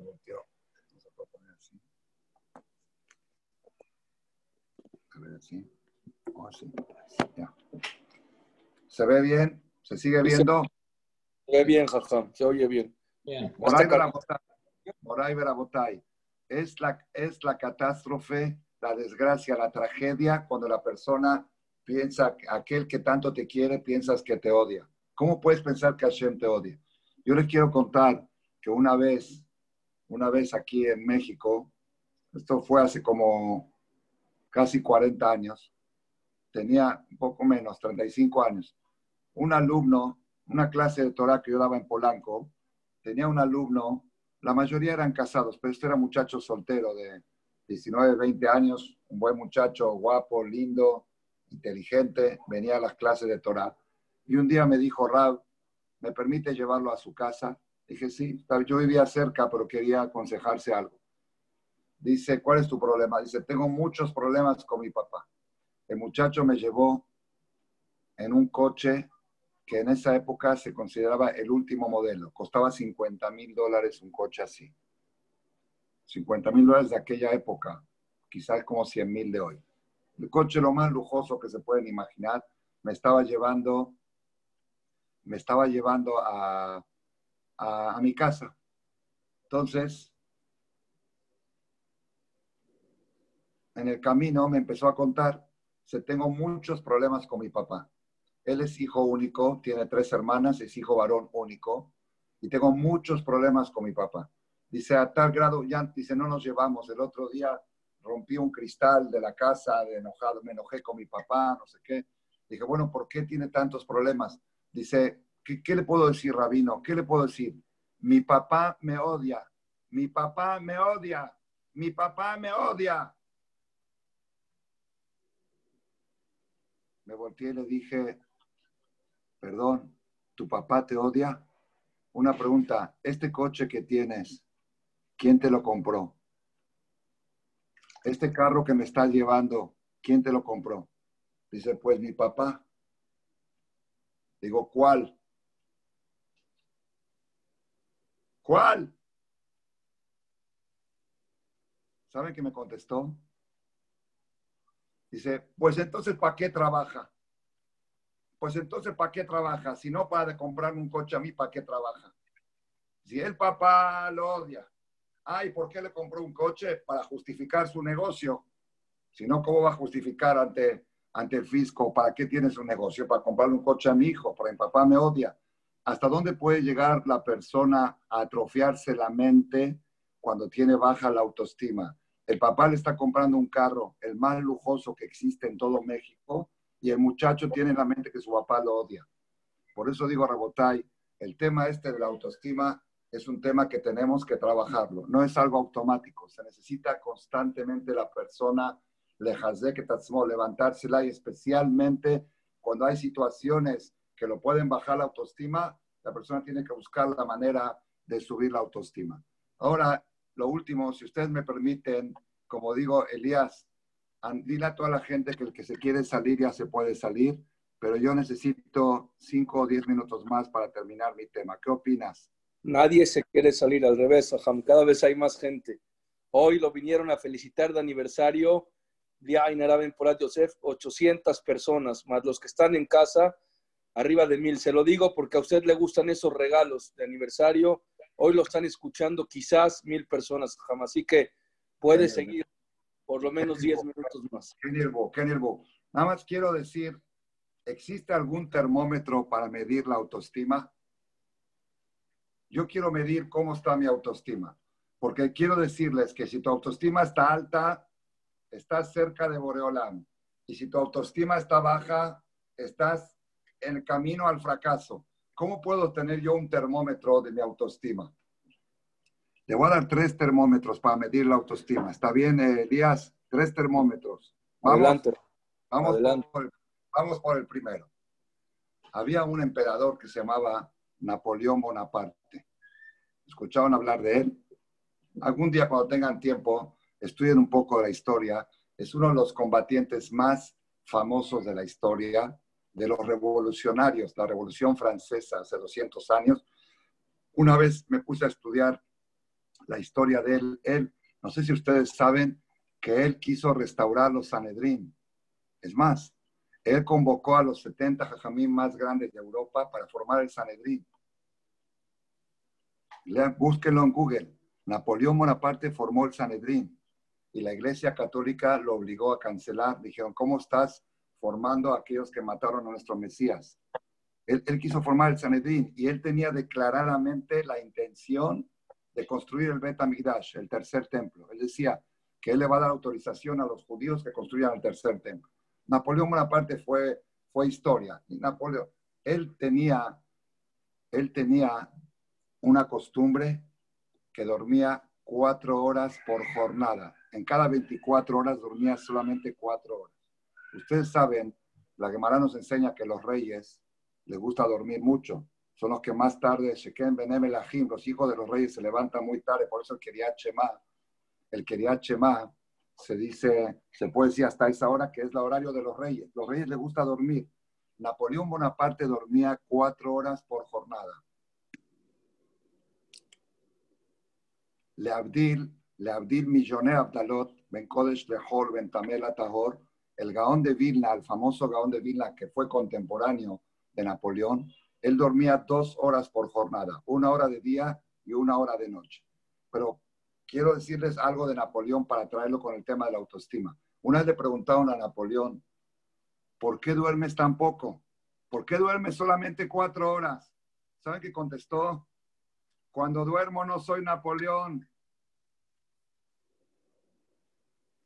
Cuando duermo no soy Napoleón y yo quiero ser más tiempo Napoleón. Yo quiero ser más horas Napoleón. La persona cuando duerme, mi maestro Rabbi Eliezer Ben David Chelita, es de estamos en el año de su aniversario, que sea Lilunish mató, él decía que la persona cuando va a dormir tiene que decir, va a dormir ocho horas, voy a la tumba por ocho horas. Está enterrando ocho horas de su vida. Son ocho horas de su vida que menos que va, que va a fungir. La gente que tiene autoestima alta duerme poco. Y la gente que tiene la autoestima por el piso se la pasa en la cama. Se la pasa dormido. Es, una, es un termómetro de autoestima. Cuando, estoy hablando siempre dentro de la salud, lo que uno necesita para la salud. Pero más que eso, aquellas personas que les gusta acurrucarse en la cama es porque no tienen causa para existir, no tienen causa para fungir. El que tiene la autoestima dice, haram, haram que un Napoleón esté en la cama, haram que un Gaón de Vilna esté en la cama, tiene que estar activo. Entonces, una de las señales de autoestima, dime cuántas horas duermes y te diré cuánta autoestima tienes. ¿Le gustó? Ahí va una. La, segunda, la segunda. Rabotay, la segunda, la segunda, la segunda. Ay, ay, ay, ay, ay, ay, la segunda. La persona que tiene autoestima alta, ¿qué quise autoestima alta? Que dice yo valgo mucho, pues trata de fabricar muchos como él y trae muchos hijos. ¿Por qué? Porque si yo, Shaul Malek, me siento muy importante y quiero que haya muchos Shaulitos. Y la gente que trae pocos hijos al mundo es por autoestima baja. Dice, pues uno más, uno menos, ¿qué tiene uno menos? Entonces, una de las, una de las, de los termómetros de tu alta autoestima es cuántos hijos traes al mundo. Si tú te sientes que vales mucho, pues adelante, adelante, adelante más, trae muchos como tú, clónate, clónate. Pues no te puedes clonar, pues trae hijos. Pues no, dos hijos, Moray Rabotay, esta es una cosa impresionante, impresionante. Ustedes saben que en, eh, le voy a decir algo un poco de humor, de la autoestima. Una persona me dijo que le dijeron a unos argentinos, los argentinos tenemos un poco de fama, ¿no? Le dijeron a los argentinos, mira qué día tan lindo, mira qué día tan lindo salió, mira cómo salió el sol. Y dijeron, bueno, ¿qué crees? Lo mejor que pudimos hacer. Es lo mejor que pudimos hacer. Sí, porque Rabotay, la persona que tiene autoestima alta trata de traer muchos más como él. En Beneverac, en Beneverac la gente tiene autoestima muy alta. Una señora subió al autobús, al, al camión, subió al autobús con siete hijos y el chofer, Giloní, le dice, señora, ¿por qué no dejó la mitad en su casa? Y dice, ya los dejé. La autoestima alta. Cuando mi esposa, ya que estamos en aniversario de boda, cuando mi esposa dio a luz al cuarto hijo, fuimos a visitar al ginecólogo después del parto del cuarto hijo, dos hijos, dos mujeres y dos varones. Fuimos con el ginecólogo, el ginecólogo de los más famosos de México. Él fue el, ginecólogo de todos mis hijos. Y le dice, Mago, mi esposa se llama Mago, le dice, Mago, ya párale, ya párale, ya tienes cuatro.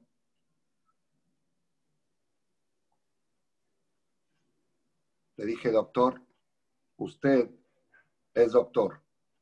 ¿Hay alguna causa médica para que mi esposa no pueda traer más hijos? Me dice, no. dije, entonces usted no se meta en las cosas que no le incumben. Usted tiene derecho a decir que por causas médicas no puede tener más hijos o sí puede tener. Pero en cosas que no le incumben médicamente no tiene, no tiene que meterse. Pero ya que abrió el tema, lo vamos a discutir. Lo vamos a discutir aquí en el consultorio. ¿Cuántos hijos usted dice que es bueno para una pareja moderna? Dice, pues yo creo que cuatro hijos es más que suficiente. Ya tienes el nombre de tu suegro, el nombre de tu suegra, el nombre de tu papá, el nombre de tu mamá. Es más que suficiente. Le dije, ok, usted tiene la filosofía de cuatro hijos. Ok, usted éramos más o menos de la misma edad, era un poco mayor que yo, diez años mayor que yo. Usted va a tener cuatro hijos. Y sus cuatro hijos, ¿cuántos hijos van a tener cada uno si es que le hacen caso a usted? si es que, cuatro. Entonces, ¿cuántos nietos va a tener usted, doctor ginecólogo? ¿Cuántos nietos va a tener? 16, ¿no? Cuatro por cuatro, 16. sus 16 nietos, si es que van a hacer caso al abuelo y al papá, ¿cuántos hijos van a traer? Cuatro. 16 por 4, ¿cuánto es? Súmame, Eli. 16 por 4, ¿cuánto es? 64. 64. Entonces, usted, doctor ginecólogo, va a tener 64 bisnietos. ¿Estamos de acuerdo? Sí. Ahora yo, vamos a ver yo mi filosofía. Mi filosofía es, mi filosofía es promedio, así dije, promedio 12 hijos. Si se puede más, más. Pero yo, ojalá que Hashem me dé, te juro, poder tener 12 hijos. Y a mis 12 hijos les voy a enseñar que traigan 12 cada uno. ¿Cuántos nietos voy a tener yo? Nietos. 12 por 12. Elías. 144. Sin trabajar, pero. 144. Entonces yo voy a tener 144 nietos. Y cada uno de mis 144 nietos van a estar educados a traer 12 hijos cada uno. Multiplica 144 por 12. 1728. 1728. 1728 bisnietos de Jajam Shaul Malek. ¿Sabes qué es eso? dije al doctor, es toda la comunidad Maguen David. Toda la comunidad se llama comunidad Shaul Malek. ¿Cuánto trabajo hizo Elías Levy para reunir ahora 700 personas en el Zoom? Imagínate que yo dentro de 50 años, 60 años, 1728 bisnietos. Usted contra 64 del ginecólogo. ¿Saben de qué estamos hablando? ¿Saben cuál es la diferencia de él a mí? Que yo tengo alta autoestima. Que yo sé cuánto vale un Meloquín, cuánto vale un hijo, cuánto vale un nieto, cuánto vale un Hazán, cuánto vale un Darshan, cuánto vale un conferencista. Y quiero traer muchos de esos. Y él dice, pues hay que trascender un hijo más, per Perú, Buya, un hijo. Después de 15 años, cuando nació mi hijo número 11, después del parto, él se, se quedó en, la habitación donde van a traer a la parturienta y se quedó charlando conmigo. Nunca se quedaba a charlar. ¿Se acuerda la discusión que tuvimos hace 15 años? ¿Cuánta razón usted tenía? Dice, yo tengo cuatro hijos, uno está en Canadá, otro se fue a vivir a Nueva York, otro sí, y yo y mi esposa a los 50 años nos quedamos aquí solos como, como no sé qué, y cada uno haciendo su vida. Yo, Shaul Marek, también tengo tres hijos viviendo en el extranjero, en Israel, pero tengo nueve aquí en México, o desde aquí en México. Ay, eso es autoestima alta. Entonces, primera, primer termómetro de autoestima, ¿cuántas horas duermes? Segundo termómetro, ¿cuántos hijos traes al mundo? Uno dice, pero ya no puedo, ahorrar. Me dijo un señor, si yo lo hubiera conocido a usted 20 años antes, por lo menos hubiera traído cuatro hijos más. Dice, pero ya no puedo. Le dije, si no puedes, enséñale a tus hijos que traigan muchos o a tus nietos que traigan muchos. Eso tienes que hacerlo si tienes autoestima alta. ¿Está bien? Y la tercera, el tercer termómetro de la autoestima se los dejo para la próxima conferencia. Mm. se, nos está acabando el horario. Rabotay, una persona, se lo voy a decir en breve porque no sé si yo voy a tener oportunidad de volver a hablar aquí en este grupo, porque ya hay conferencistas superiores, Baruch Hashem, que me superan por mucho, pero le voy a decir, esto vale la pena saberlo. Dice la Mishnah en Pirkei Avot, es de un mejubat, acá dicen de una vez. Dice la Mishnah en Pirkei Avot, es de un mejubat a mejabed de tabriot. ¿Quién es una persona honorable? ¿Quién es una persona honorable? Aquel que respeta a la gente. Yo pensaba que la intención de la Mishnah es si tú quieres que te respeten, tienes que respetar. Pero la Mishnah no dice así. La Mishnah no dice arrotze, shehabdu y No dice el que quiere que lo respeten, que respete. No dice así. ¿Quién es una persona respetable? ¿Quién es una persona honorable? Una persona que le sobra honores para repartir. Una persona que anda repartiendo honores quiere decir que le sobra, que tiene una autoestima alta. Y una persona que todo el tiempo está checando, no me dieron mi lugar, no me mencionaron, no dijeron mi nombre, que sí que tiene la autoestima por el suelo. La persona que tiene la autoestima alta anda todo el tiempo repartiendo honores. ¿Por qué? Porque le sobra el honor, tiene mucho honor y tiene para repartir. Pero aquella persona que todo el tiempo se está enojando porque no le dieron su lugar porque no le, faltaron, porque esto, que lo otro, decir que tiene la autoestima por el suelo. Entonces tenemos tres termómetros para medir la autoestima. Uno, ¿cuántas horas duermes? Dos, ¿cuántos hijos traes al mundo? Y tres, ¿cuántos honores andas repartiendo? Si andas repartiendo honores y complementos por todo, y que estás lleno de honor y puedes repartir. ¿Quién es una persona millonaria, rica, que tiene dinero para tirar, que tiene no para repartir? Pero aquel que todo el tiempo está contando los pesos es un misquén, es un mezquino. Aquel que todo el tiempo está contando si lo respetaron o no lo respetaron, si le dieron honor o no le dieron honor, y si le dieron su lugar o no le dieron su lugar, quiere decir que tiene la autoestima por el piso. Tienes tres termómetros para medir. Entonces, si tú quieres, Bezrat Hashem, ser una persona con autoestima alta, tratar de dormir lo menos posible, lo necesario. Dormir solamente lo que la salud exige.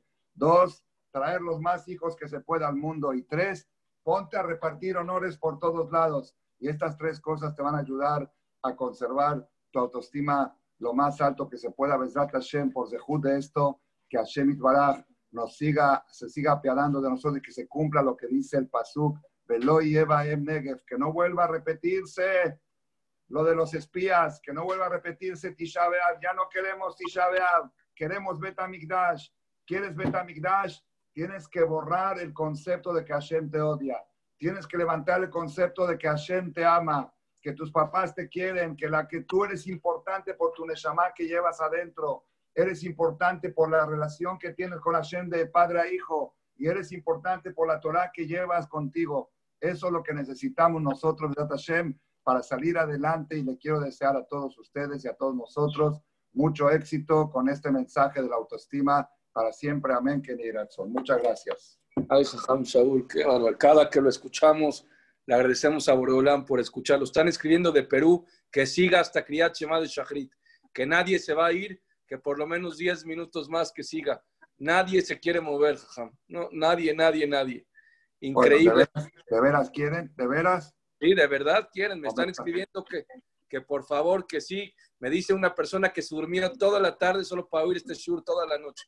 Que por favor siga 10 minutos más. Todo cinco minutos, cinco minutos más. ¿Está bien? Nadie ve las horas. ¿Cómo dices? Se frizaron todos los relojes. No ven la hora, dicen. No ven la hora. Bueno, le voy a dar de cuarto, cuarto termómetro para medir la autoestima. Ya dijimos tres, ¿eh? ¿Cuánto duermes? ¿Cuántos hijos tienes? ¿Y cuántos honores repartes? ¿Está bien? Vamos a la cuarta. Esta me salió hoy, gracias a esta, a esta oportunidad que me dieron para hablar. Muchas gracias, mi querido Yossi y Elías. Me salió este Hidush, no lo tenía yo registrado en mi lista de, de la autoestima, eso es nuevo, de este año. Rabotay, hay una historia en el Talmud que muchos la conocen y otros quizá no, de un gran rabino talmúdico que se llamaba Rish Lakish. ¿Han escuchado hablar de Rish Lakish? Rish Lakish, el que estudia la Gemara, aparece en el Talmud decenas de veces o centenas. Un gran, gran, gran erudito talmúdico. Sin embargo, la historia de este Rish Lakish no es tan sencilla como todos creen. La palabra Rish Lakish significa jefe, jefe de la mafia, jefe de los ladrones, jefe de los asaltantes. Rish Lakish originalmente era un judío totalmente perdido, totalmente perdido, y no solamente perdido, era jefe de la delincuencia. Rish Lakish, jefe de los ladrones, jefe de los mafiosos. Okay. Aparte de ser, aparte de ser jefe de los ladrones, era mujeriego, le gustaban mucho las mujeres. Entonces cuenta el Talmud una vez él vio, una vez Rabío Hanan, Rabío Hanan era un gran, gran rabino talmúdico que la Gemara dice que la, aparte de ser gran rabino, su belleza física era similar a la belleza de Yosef Atzadik. Y la belleza de Yosef Atzadik era similar a la de Adam Arishon una belleza espectacular. El rabío Hanan, cuando había una habitación oscura, se remangaba la mano y la belleza de su cuerpo brillaba, brillaba la habitación, cuenta, cuenta la Gemara. Entonces, Rabío Hanan se estaba bañando en el mar, en la playa, en el mar, en el río, y este Rish Lakish de atrás pensó que era una mujer. Y como lo vio tan bello, cuenta la Gemara que brincó, saltó, saltó el mar de manera muy peligrosa, un, unos saltos, no sé, de dos, tres metros, para llegar hasta lo de donde estaba Rabbi Hanan. Cuando se da vuelta Rabbi Hanan, se dio cuenta Rish Lakish que este era un hombre, no era una mujer. Y le, le dijo Rish Lakish a Rabbi Hanan, le dijo el jefe de asaltantes, le dijo a Rabbi Hanan, si yo tuviera tu belleza, la usaría para las mujeres. Le contestó Rabbi Hanan, y si yo tuviera tu fuerza, la usaría para la Torah. Al verte que tienes tanta fuerza de poder saltar, saltar un río, si yo tuviera esa fuerza, la, usaría para la Torah. Y si tú te dedicas a la Torah, yo tengo una hermana que es más bella que yo y te vas a casar con ella. Así le dijo Rabbi Hanan al jefe de la mafia. Si tú me prometes que vas a estudiar Torah y vas a ser Tamid Jajam, yo te doy a mi hermana. En ese momento, Rish Lakish dijo, ¿de veras tu hermana es más guapa, más bella que tú? ¿Y de veras me la vas a dar? Sí. Juro que cambio de camino y me hago Tamid Jajam, me hago Abrej, me meto a estudiar Torah. ¿Está bien? Cuando se dio vuelta a Rish Lakish para volver a su casa, quiso volver a saltar el río y no pudo. No tenía fuerza para saltar el río. ¿Y ¿Cómo puede ser? A la ida lo saltó con mucha facilidad y de regreso no lo pudo saltar. Rashi ahí explica que la Torah debilita, la Torah mateshet kohosh el Adam, y aunque todavía no había estudiado Torah, es un tema. Yo escuché de Rab Nisim Yagen Alaba Shalom, que la semana pasada fue su aniversario, en nombre de Rab Haim Shmuelevitz, que era Rosh Yeshiva de Mir, que el doctor Betesh contó la semana pasada en el escape de Shanghái, contó de Rab Haim Shmuelevitz, ese mismo que era el líder de, del escape de Shanghái, él y, el Rab Levinstein, ¿no? Esos dos también, bueno. El Rab Yagen y Sim Yagen, él escuchó esto de su boca de Rab Haim Shmuelevitz. Dijo así, escuchen qué impresionante, qué impresionante. Dice Rish Lakish, cuando iba a saltar el río para hacer un pecado con una mujer, sabía que era peligroso, sabía que se podía ahogar, sabía que era un acto muy peligroso, pero dijo, máximo que puede pasar, me voy a morir, va a haber un ladrón menos en el mundo, un mafioso menos en el mundo. ¿Qué es lo peor que me puede pasar? Me voy a morir, un, ladrón menos, eh, como dice la cámara, mitad la reshaim afé la y afé la ola un, menos, un malvado menos en el mundo. Pero cuando ya decidió ser Talmid Jajam, dijo, ahora no me puedo arriesgar, va a haber un Talmid Jajam menos en el mundo, no me puedo arriesgar, ahora no me arriesgo a saltar. Está impresionante. Un termómetro, Rabotai, de la autoestima que tienes es cuánto te cuidas de no arriesgar tu vida. Aquel muchacho joven que va por la autopista y acelera el acelerador a 180 kilómetros por hora, es porque tiene baja autoestima, porque dice lo peor que puede pasar, que choque y hay un, un joven menos en el mundo. Si él supiera cuánto vale, diría, espérate, cuidado, lo que el mundo puede perder. ¿Qué puede perder el mundo? La persona que tiene alta autoestima no la arriesga, no arriesga su vida, se cuida. A veces uno piensa al revés. Mira a este joven que va en la autopista a 180 kilómetros, es porque tiene la autoestima por el piso.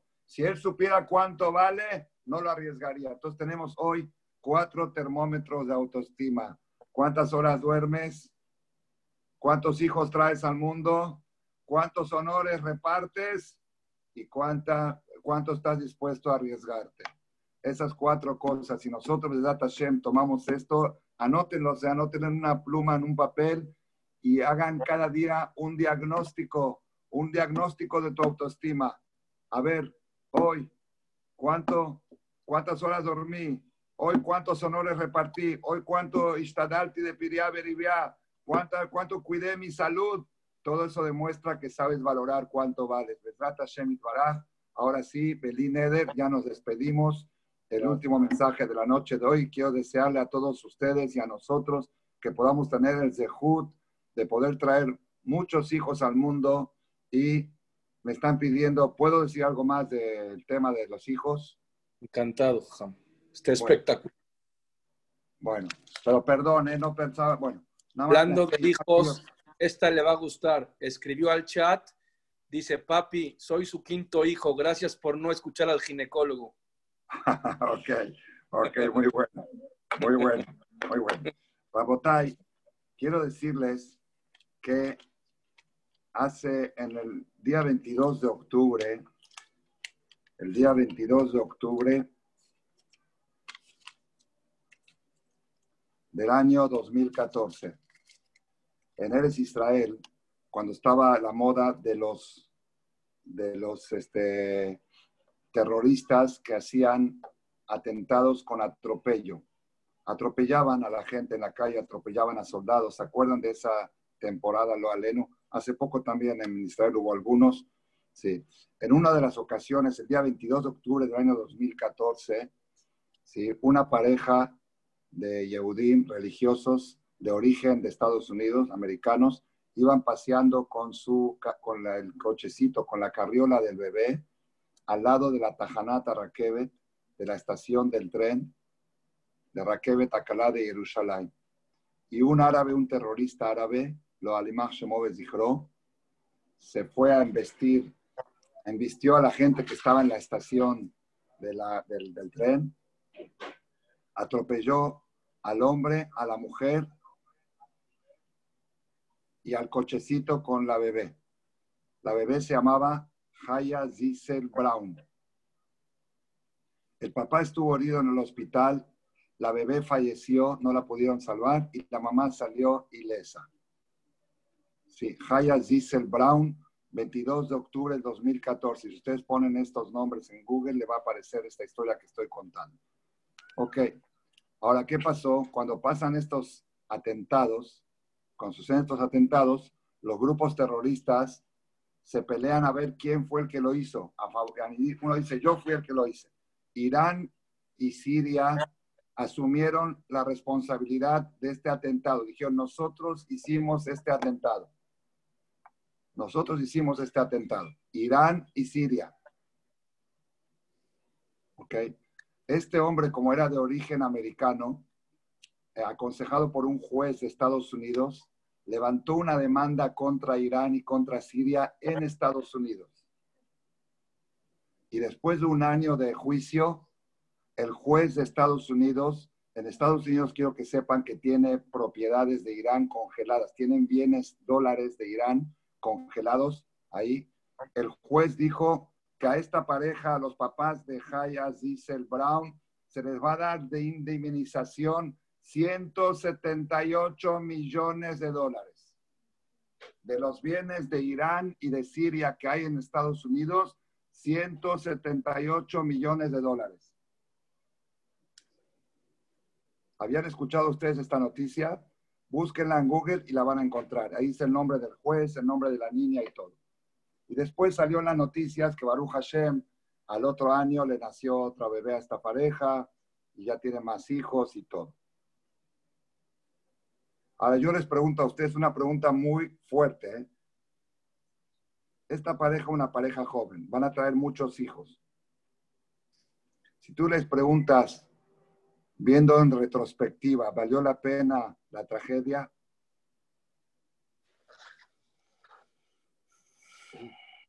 ¿Valió la pena la tragedia para tener 178 millones de dólares en la cuenta?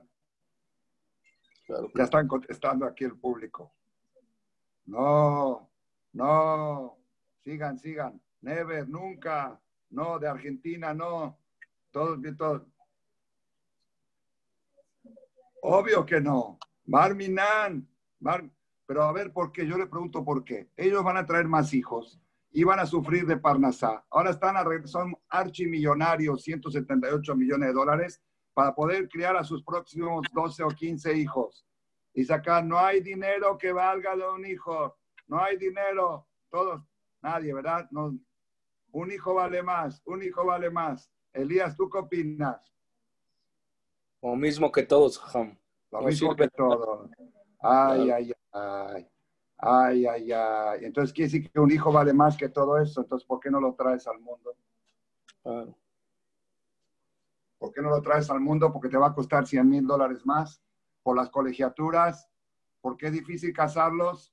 Porque cuesta criarlos. ¿Me entendiste el punto? La persona, la persona dice, no, no, no, no, no, el hijo vale todo, el hijo vale todo, no lo cambio por nada. Sin embargo, ¿cuántas veces uno se abstiene de traer un hijo por cálculos financieros? Por cálculos. Entonces aquí hay, aquí hay un tema de contradicción, de baja autoestima. Si de veras para ti un hijo vale más de 178 millones de dólares, ¿cómo te atreves a abstenerte de traerlo?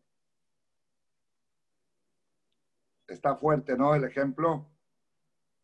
Es, un tema para, es, un tema para, es un tema para reflexión. Es un tema para reflexión. Si de veras los hijos son lo más precioso, trae lo más que puedas. Lo más que puedas. Bezrat Hashem Itbaraj, etamalenu elo abanim, que tengamos el zehut pronto, Bezrat Hashem. La Gemara dice que cada hijo que se trae al mundo acerca la llegada del Mashiach, porque el Mashiach no puede venir hasta que bajen todas las almas que hay en la bodega en el Shamaim. Por eso en la boda mencionamos Merai Shamabe Are Yehuda Uchutzot Yerushalayim Sostasis Betagela Karabe Kibbutz Banea Letojavi Merabe. Cada hijo que bajas al mundo estás bajando una Neshama y acercando más la llegada del Mashiach. No, pero yo no puedo traer un hijo porque tengo programado un viaje a Europa. Y el Mashiach ya se esperó dos mil años, que espero un poco más, no pasa nada. Si se esperó dos mil años el Mashiach, ¿qué pasa si se espera un año más? Rabotai, todos estos temas de autoestima.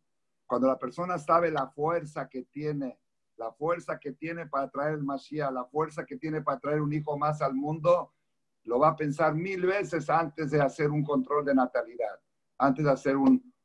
¿Estamos claros, Rabotay? Les cuento una más. ¿Les puedo contar una historia más? ¿O ya están ya... ya lo sabe. La gente ya está diciendo hasta que lo aman, imagínense. Bueno, bueno.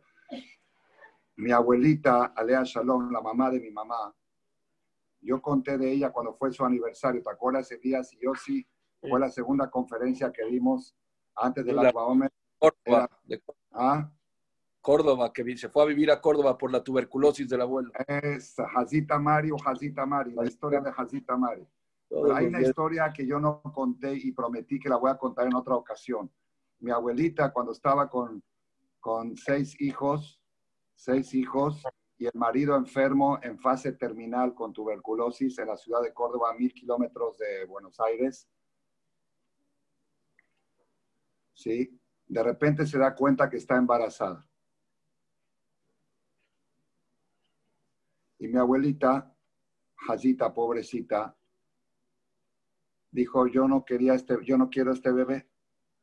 No quiero este bebé. ¿Por qué? Porque si no sé cómo va a criar a los demás, sin marido, sin parnasá.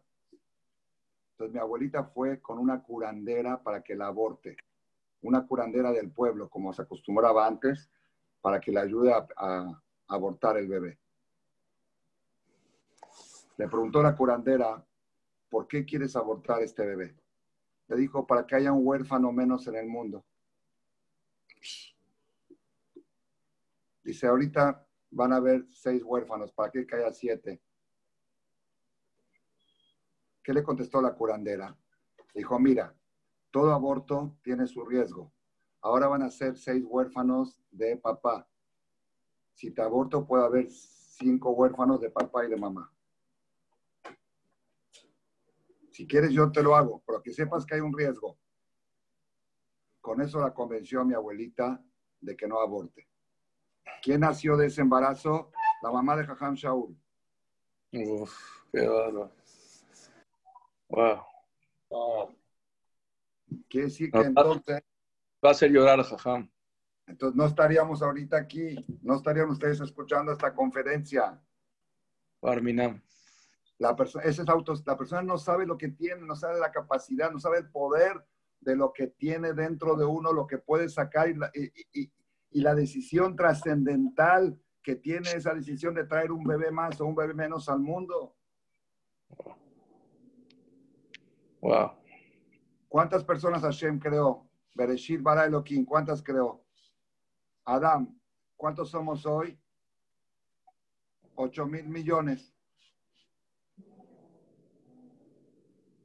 Tú sabes lo que tienes dentro de ti, tú sabes la capacidad de poder, eso es autoestima alta. Bezrat Hashem Baraj, cuando nosotros logremos levantar nuestra autoestima y no, hacer, no jugar con estas cosas trascendentales que pueden cambiar el curso de la historia, Bezrat Hashem Baraj, vamos a ver mucha verajá, mucha atzlajá y el Mashiach lo vamos a recibir muy cerca. Amén.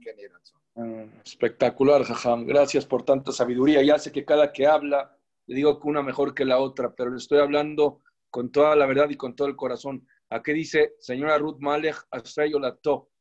Baruch Hashem que se tomó esa decisión y gracias por aceptarme todas las invitaciones porque es un es eh, una satisfacción ya tener esta línea y tener tantos participantes y haber llegado a tantas horas de Torah es una satisfacción muy grande. Pero tener Darshanim como usted, la satisfacción se hace al doble, Jajam. Lo quiero felicitar le quiero agradecer mucho a usted y a todos los participantes, porque ellos son los que hacen la línea.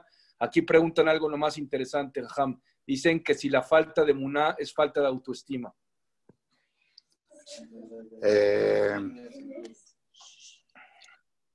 la falta, si la falta de Muná es falta. No, la falta de Muná genera baja autoestima. Es decir, una forma de levantar la autoestima es levantando la emuná.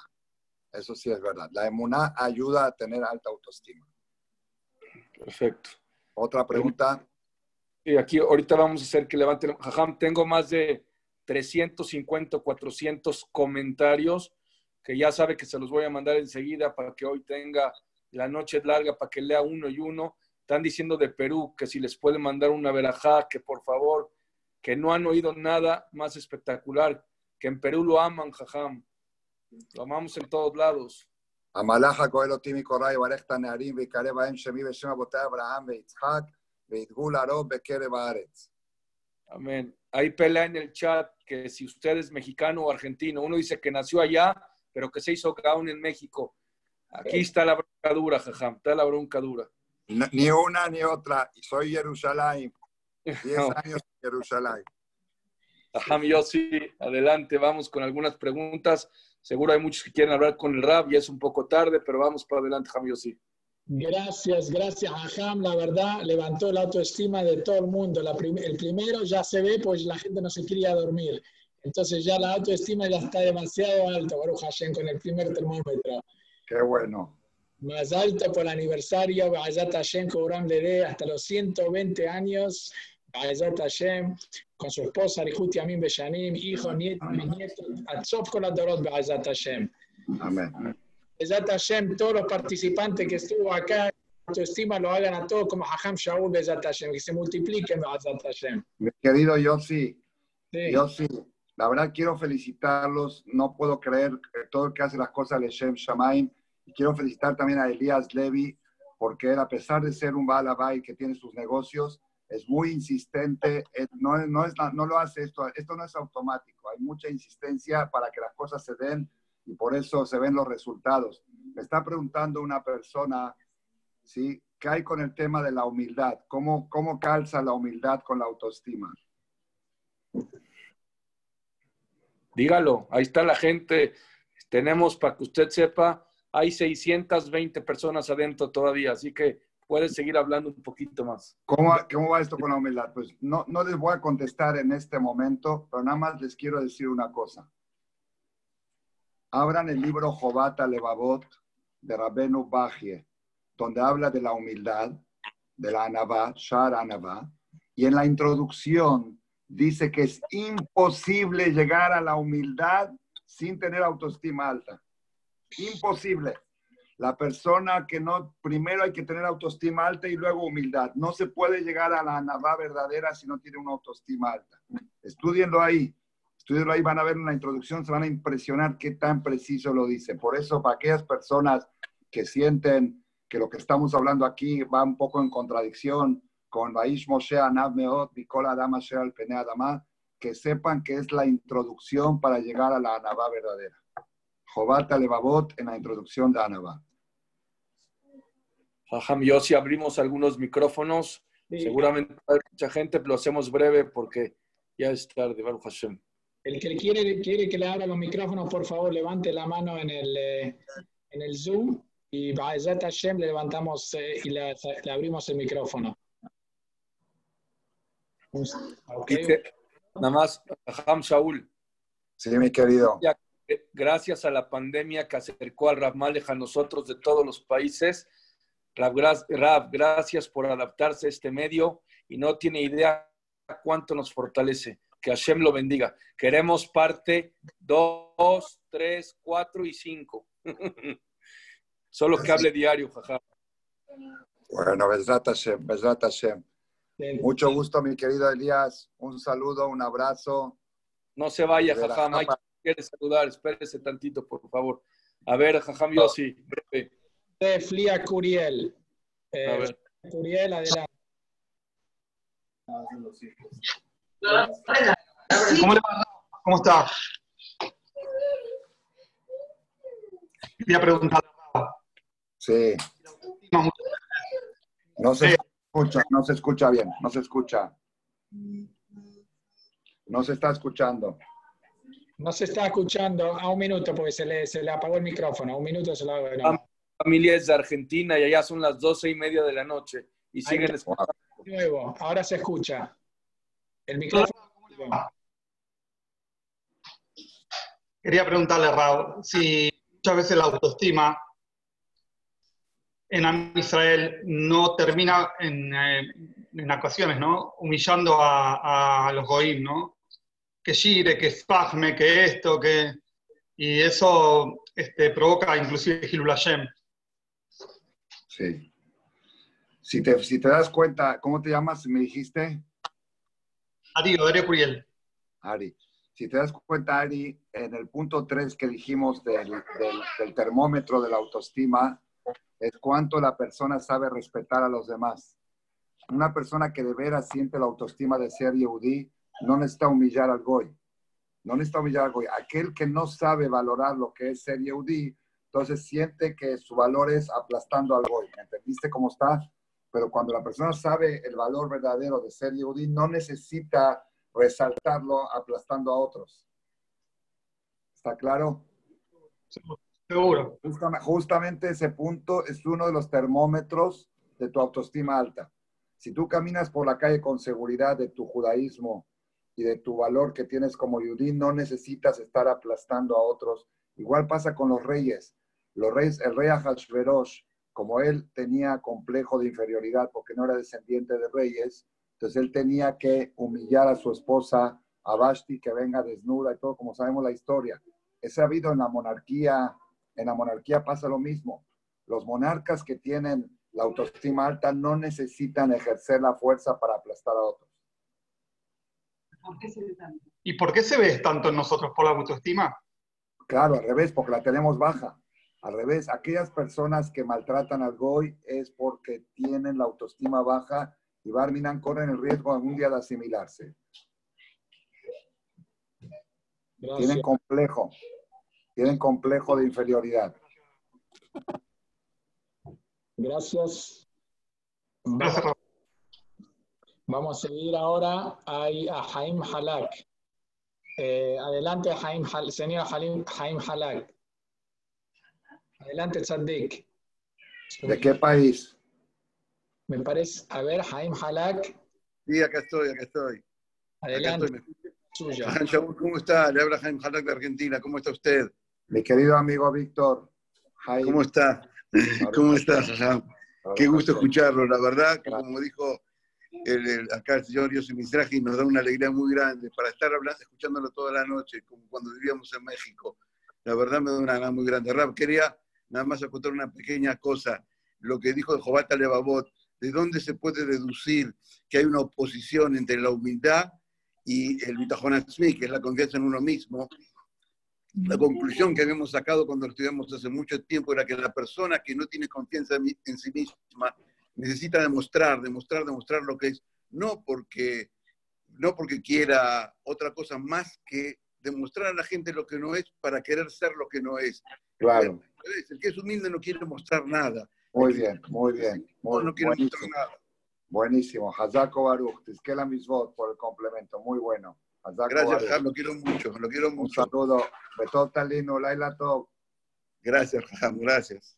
Gracias, gracias. Ahora vamos a seguir adelante. A ver quién está en la lista. Un segundo. Eh, está el señor eh, Yosef Shaya. A ver, que saluden a, a Mago. También no está Mago. Sí. Están saludando. Abrazo a Mago de la Mora Shilidovi. A ver. Señor Yosef, adelante. Papá, a Daniel Michan. ¿A dónde está? Lo quiero, lo estoy buscando también a Ham Daniel. ¿A dónde- ¿Qué nombre tiene Daniel? Como Jemmy, ¿no? Como que Jemmy Michan. Jemmy se llama su, su esposa. A ver, un minuto. Daniel Michan quiere hablar. Jamie, Jamie. Vemos. como Michan. Búscalo como Michan. Ah, Michan. Puro Michan. un segundo. Ya vas a poder hablar. Daniel. Ya, ya puedes hablar. Ya te- Oh, ahí está tu papá, ¿Cómo está, mi? precioso, hermoso. Qué la- más. Amén. Amén. ¿Verdad, Escuchó. Mago? Gracias por darme a Mago hace 38 años, como el día de hoy. Nos casamos, 22 Qué de Más alto. Aquí alto, está Jemmy. más alto, más alto, en buena hora. ¿Qué es de Jud? ¿Qué es de Jud? Tuve de ser su yerno. Bueno, yo el Zehut, que tú eres mi yer, yo te- nosotros tenemos ese Zehut. Es que sus palabras son brillantes, son perlas, Belia y Narabe para Yosef.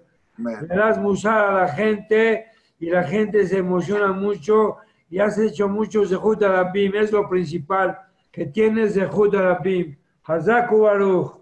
Todo gracias a usted. Todo gracias a usted. Zehut Arabim es grande. Argentina, están pidiendo desde Argentina que debe verajá, que debe verajá a toda la gente. Están pidiendo a usted que yo le verajá. verajá a toda la gente de Argentina. Yo estuve en Argentina Sí. y les di verajá que vean mucho año naja a todos los 82. argentinos, que Hashem los bendiga y que tengan mucho naja A todo el mundo. a y a todos los argentinos que siempre suban en Torah y a Chamaim, al Meabe Sincaná, todos los argentinos. Amén. Amén. Quiero mucho. Está Daniel, saludando Jean Polsky. es un Tanuk verlo, es un Tanuk verlo. Y dice Alejandro Jampolsky que usted fue un sandak de su hijo, que mande Sí. verajá a todo México. Es un Tanuk verlo. Países de la, de, de- Bueno, vamos a mandar a todo México. a todos los países de Latinoamérica, a todo México, que Hashem ponga la verajá en todos los Yehudim, que Hashem escuche todas nuestras tefilot y que todas nuestras tefilot vivimos, tenemos que vivir, todos tenemos que vivir con Ale Bet, Emuná y Bitajón. Ese es el secreto del Yehudí. Que vean mucho Naja a todos los, todos los Yehudim, que todo Am Israel, Bezat Hashem. Estamos todos. Eh, voto, Que se acabe la esa pandemia, cosa, ya. Queremos vernos cara a cara, nos queremos mucho. Yo quiero a todo a Israel y todo a Israel me quiere a mí, a Hashem que los bendiga a todos. Don Daniel, el problema es que si se acaba rápido la pandemia, no vamos a poder escuchar a Ham Shaul Malek tan seguido. Vas a, vas a Marcela y lo escuchas. Vas a Marcela y lo Oiga, escuchas. el problema es que el problema es que el Marcel ahí nos da para 40, aquí le da mil. ¿Qué hacemos? Dice que en Marcela pone Zoom. Pones el zoom en, la- en Marcela, no hay problema. Que sepan que Hashem, que Hashem bendiga a todo Israel. de mi consuegro. Señora Ruth, ¿cómo está? Bien, que Hashem la bendiga, 120 años con salud y alegría. Que vea mucho naja de todos, Doris, Sharin y Boraj. Chen. Como- Saludos, señora Ruth, la queremos mucho. ¿Dónde está? No la veo. Aquí. ¿Cómo que está? ¿Cómo que está? Como iPhone. A ver, pon a mi Mándanos mamá. verajá, Ham Shaul a todos, mándanos verajá, Ham Shaul. Ham Yossi, está la mamá de Ham Shaul. Está como A ver, iPhone. ponla, ponla, ponla, ponla para que me dé ver acá. ¿Cómo está? ¿Qué hay? ¿Cómo está? Hay muchos iPhone. A ver, un minuto. A ver. A ver, un minuto, ¿cómo está?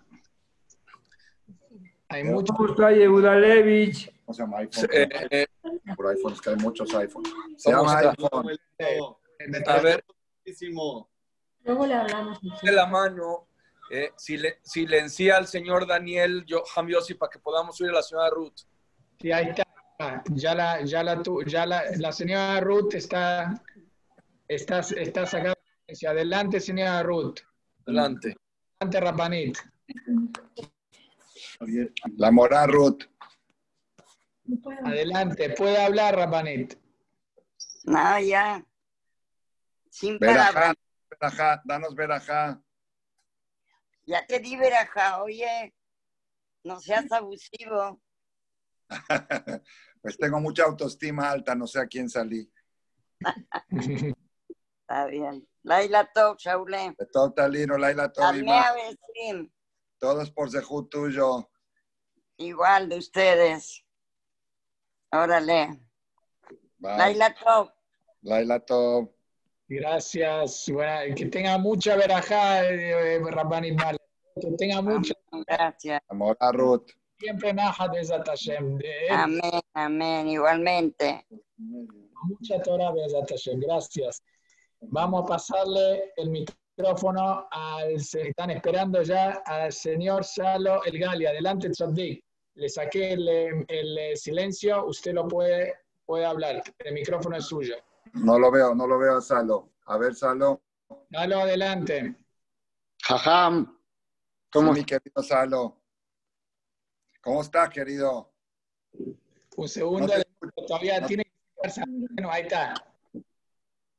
Jajam, muchas gracias por todo el jizuk que nos da.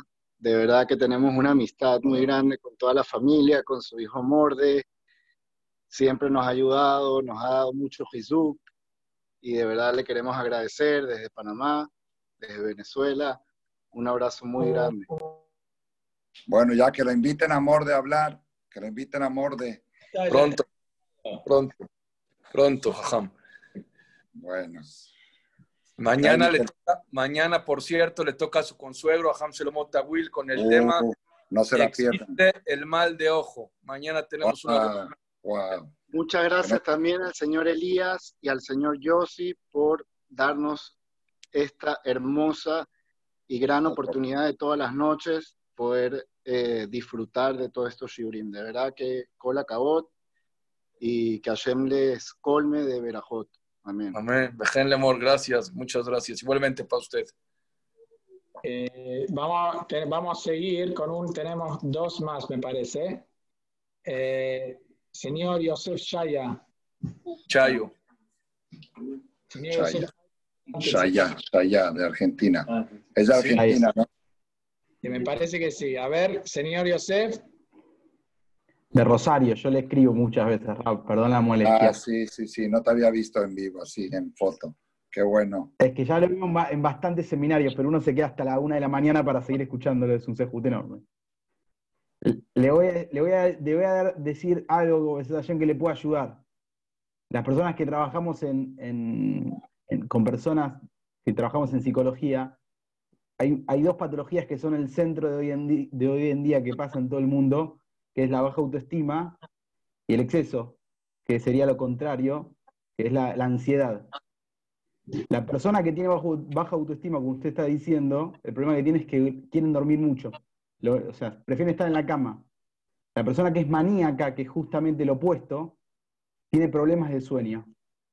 Así que un dato, digamos, de la psicología que le, le- le sirve como otro pilarcito para, para sus conferencias. Nada más eso.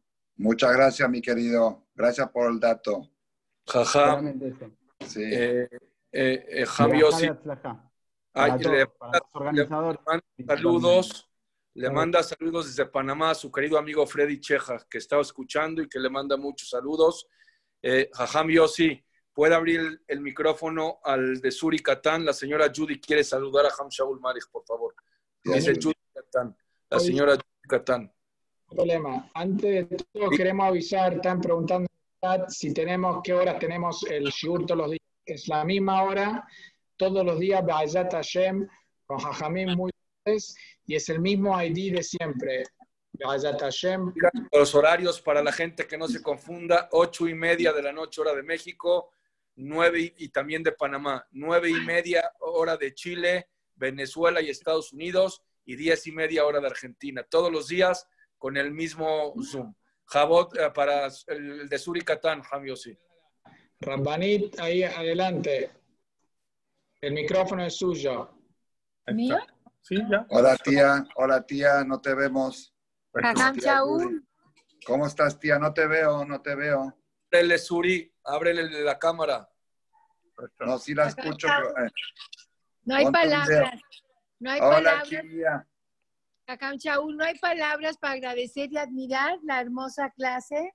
Siempre tus palabras han sido maravillosas. Sacas miel y dulzura de tu boca. Que Hashem los colme de bendiciones. Me encantó ver a tu mamá y me fascinó saber que es su aniversario. Hasta 120 años llenos de salud y alegría. Besrat Hashem. Con Ahí Gracias tía, gracias tía.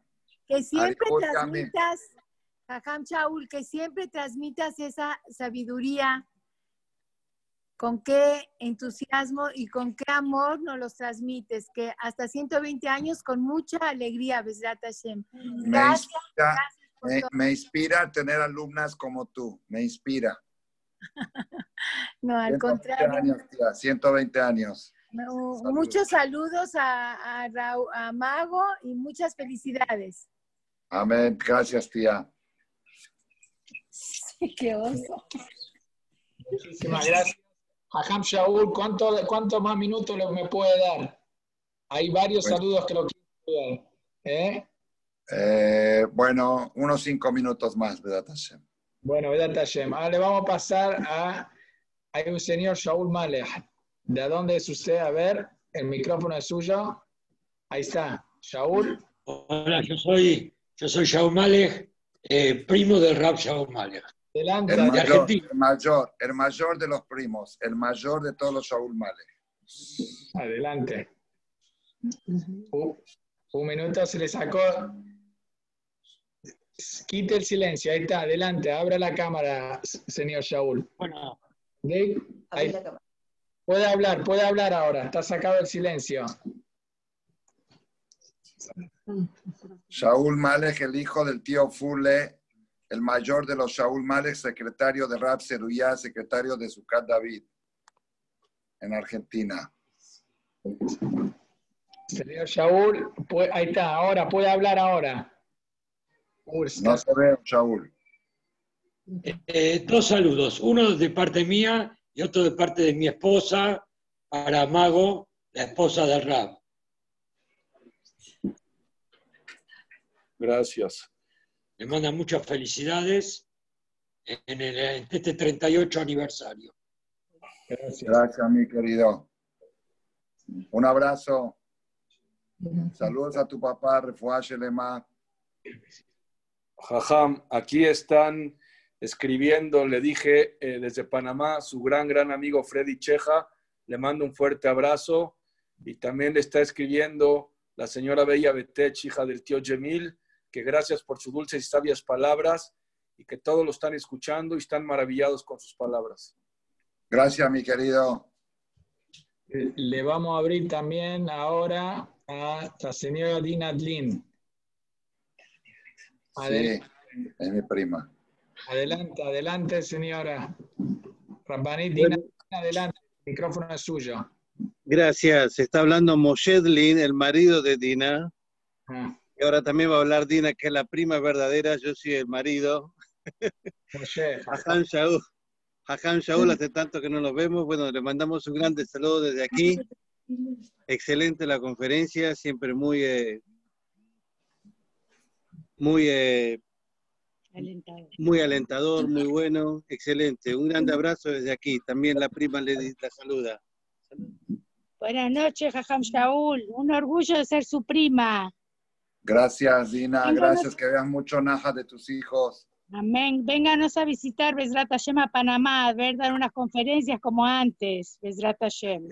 Beyat Hashem. Cuando pase la pandemia, con mucho Bien. gusto. Amén, amén. Más alto va con muchas alegrías. Gracias. Dina. Saludos a Dini, Mago. como, Dini, como te decían. Sí. Saludos a Mago. Muchas gracias. Saludos a todos. Hayaku Baru. Hayaku Ajam. Baru. Hay una persona de Venezuela que me está hablando mucho, se llama Alberto Alfón, que quiere saludar al rap, por favor. Ah, sí, con mucho gusto. Un minuto. ¿Cómo se llama? Alberto, Alberto Alfón, Alfón. Alfón. Ahí está Pepe Che con toda su familia. Pepe Che, ¿lo ves? ¿Puede ¿Eh? ser nombre Clara Alfón? Sí, puede ser. A ver, a ver, que, que nos diga por el chat, sí, pero me imagino Sí, que sí, es Clara. Clara es su esposa, sí. Bueno, adelante, señora Clara. El micrófono es suyo.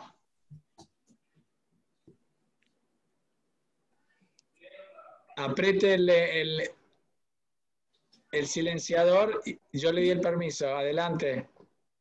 Ahí está. Un minuto. Ya puede hablar. Ahí está. Ahí está, ya puede hablar.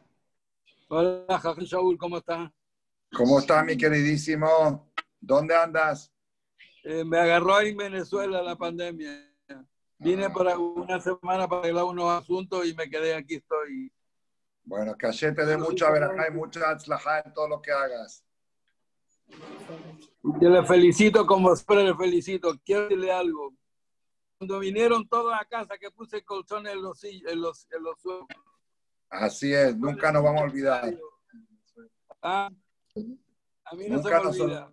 olvidamos. La casa de Abraham vino. Ah, fue algo grandioso. Usted nos, nos llenó de honor venir a mi casa.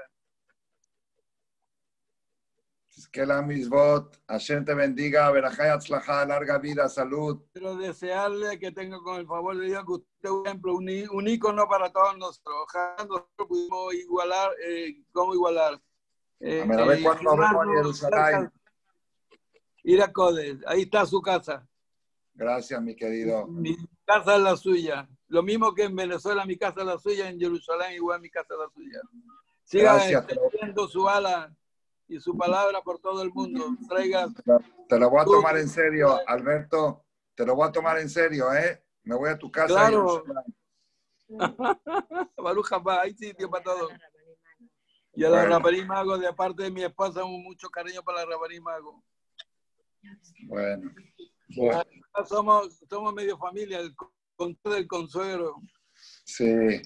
Un abrazo a todos. Nos Familia, aquí. Laila, a todos. Muchas Felicito gracias. a los organizadores, felicito a los organizadores que hacerle de Mazal seguir conquistando el mundo de Torah y mis bien. Muchas gracias. Gracias, Lemor. Despedimos la transmisión. Jajam Shaul ya está cansado. Les agradecemos a toda la gente, a todos los participantes. Mañana Ham Shalom Tawil con el tema Existe el mal de ojo. El martes Ra- Rafael Fregue. El miércoles Ham Shaul. Jueves Ramoshe Netanel Duer. Y cerramos el domingo con el doctor Isaac Betech. No se la pierdan a todos. Y pronto les avisaremos, como siempre digo, que Ham Shaul está al aire. Cuando Ham Shaul nos vuelve a brindar la oportunidad de oír estas dulces y espectaculares palabras. Gracias a todos. Laila Tov. Gracias, Ham Shaul. Qué bonito regalo de aniversario. Así como nos alegró y a mil personas, que Hashem lo alegre mil veces más. A usted, a Amén. Mago, a todos sus hijos, sus nietos, bisnietos, y que vea pura semajot siempre, Ham Shaul. Y un buen shidduch para Bacheva, Besat Hashem. Beshat Amén. Tova para hija. Amén. Gracias. Amén. Amén, Jajam, amén. Shaul. Jajam Shaul, Jajam Yossi también tiene una niña ya por Siduj, así que también para él. Besat. Bueno, Beshat Tova, Beshat Tova. A ver si hay algún joven en, en todos estos países, a ver algún joven para la hija de Yossi, para la hija de, de Elías. Gracias. Hashem se Vamos a abrir, vamos a abrir, vamos a abrir un Zoom, un zoom de Shidduchim. Ah, ya está abierto. Bueno. Un abrazo. Gracias. Gracias. A ver, eh, Jajam, Jajam Shaul, ¿se fue? Sí. ¿Fue? Ah, hay un niño de cinco años que lo quiere saludar. En Argentina es la una de la mañana, es el último. Se llama, ábrale a Guido, creo que es Guido. Guido Levi. Lo quiere saludar un niño de cinco años, lo quiere saludar. Claro que sí. A ver. Tinocoche Betraban. Guido, creo que es Guido. Guido, no sé si es Guido Levi o qué Guido. A ver, Jambio, si lo ve. A ver, un minuto. Meir Levi veo. Meir o Elías. No, que me diga Guido pronto cómo está en el chat, porque ya se va el jajam. Ok, ¿Cómo, Quiero agradecer el teléfono? participantes de este shiur y en especial también a mi papá, que todo el de mi papá y mi mamá, Baruch Hashem. Jambio, sí, dice Guido. Así, así dice Guido. Solito Guido. Oh, ahí lo veo, ahí lo veo. Ok, Ábrale para que salude el- su hijo quiere ser Raham Shaul. Adelante, Tzadik. Adelante, Tzadik. Adelante, Tzadik. ¿Cómo se llama Moisés? No lo veo, no lo veo. Ahí está, ahí está. Eitan me llamó. ¿Cómo te llamas? ¿Cómo te llamas? Eitan. A ver. No te veo, no lo veo en el video. Ahí está, ahí está. Más- Que hable más fuerte, que hable más fuerte. Hice un dibujo para que para que vos, para que vos lo veas, Raúl. A ver el dibujo, a verlo. Qué lindo dibujo, qué lindo dibujo. Y Barjeja, Donai, Bishmereja, ya era Donai Panabeleja, Viejuneca, Isa, Donai Panabeleja, Beasem Leja, Shalom. Oh, amén. Y ahora tenés que decir el Shema, Shema Israel y a dormir. Más alto. Gracias. Gracias, Raúl, por la existencia. La felicitamos, ¿eh? De verdad, muy contenta con mi esposa. Qué bueno, qué bueno, Guido. Oye, Elías, parece que está en mi, mi futuro consuegro, Jajam Moshe Dayan, quiere saludar. A ver, ahora el- también, por cierto, los Kerub de Venezuela escribieron que qué maravilla de conferencia, que se le extraña mucho sus consuegros de Venezuela. A ver, Jajam Yossi, ¿está por ahí Moshe Dayan? ¿Cómo se llama? No lo veo como Moshe Dayan. ¿Cómo que está él? ¿Lo ve usted Moisés, en la cámara? Moisés, Jajam? Moisés, iPhone de Moisés. iPhone de Moisés. Oh, ahí lo veo. Un segundo. Jajam Moshe. Ahí está. Moshe. Ahí está. Adelante, Jajam Moshe. Jajam Elías, Jajam Yossi, quiero felicitar, ¿qué pasó? Quiero felicitarlos por lo que están haciendo, es una maravilla. Quiero decirles que el día de hoy tuve el honor de tener a Jajam Shaul en mi casa con mis hijos. Ustedes lo conocieron el día de hoy como un gran darshan, como lo hemos conocido toda la vida. Pero es un gran yehudí, es un gran ser humano que sabe les a todas las personas que están junto a él y alrededor de él. Nosotros estamos bailando ya de la alegría por la boda que vamos a tener con su hija, Besat Hashem, hijo con su hija, Besat Hashem. Es un honor que sepan que él no solamente habla bonito a la gente, sino alegra a su familia misma, y eso es lo más importante que hay. Y nosotros hoy en día, Baruch Hashem, tenemos el derecho de ser parte de su familia y nos sentimos muy honorables, muy honrados, Baruch Hashem, de poder contar en la familia con una persona tan hashubá y una familia tan hashubá con su esposa y sus hijos. Gracias por todo, Ham Shaul. Gracias a todos ustedes por todo lo que hicieron. Y el Hatán está muy contento y muy alegre. Solamente piensa en su suegro, en su suegra y en su novia, Besat Hashem. Gracias. Armando. Quiero decirle que a Ham Shaul yo lo conozco hace 35 años, por eso es la octava vez que habla en esta línea. Baruch Hashem. Pero, ya sé que tú lo conoces, pero como Jajam, ahora nosotros como familia, es un que una persona que esté alrededor con la familia sea samea y alegra a la gente, es una, es una realidad muy grande que es un gran ser humano y un gran yudí, Besat Hashem. Mucho más, Gracias, mi querido Jajam Moshe. Lástima que todavía no te pude dar un abrazo ni a ti ni al Hatán. Hasta que pase la pandemia vamos a abrazarnos. Besat Hashem. Nos vamos a dar un buen abrazo, Besat Hashem. Saludos a Bye, todos, mi Jajam. Bye. También una canción. Cambio, sí, cerramos transmisión. Ya, ya se colgó. Cerramos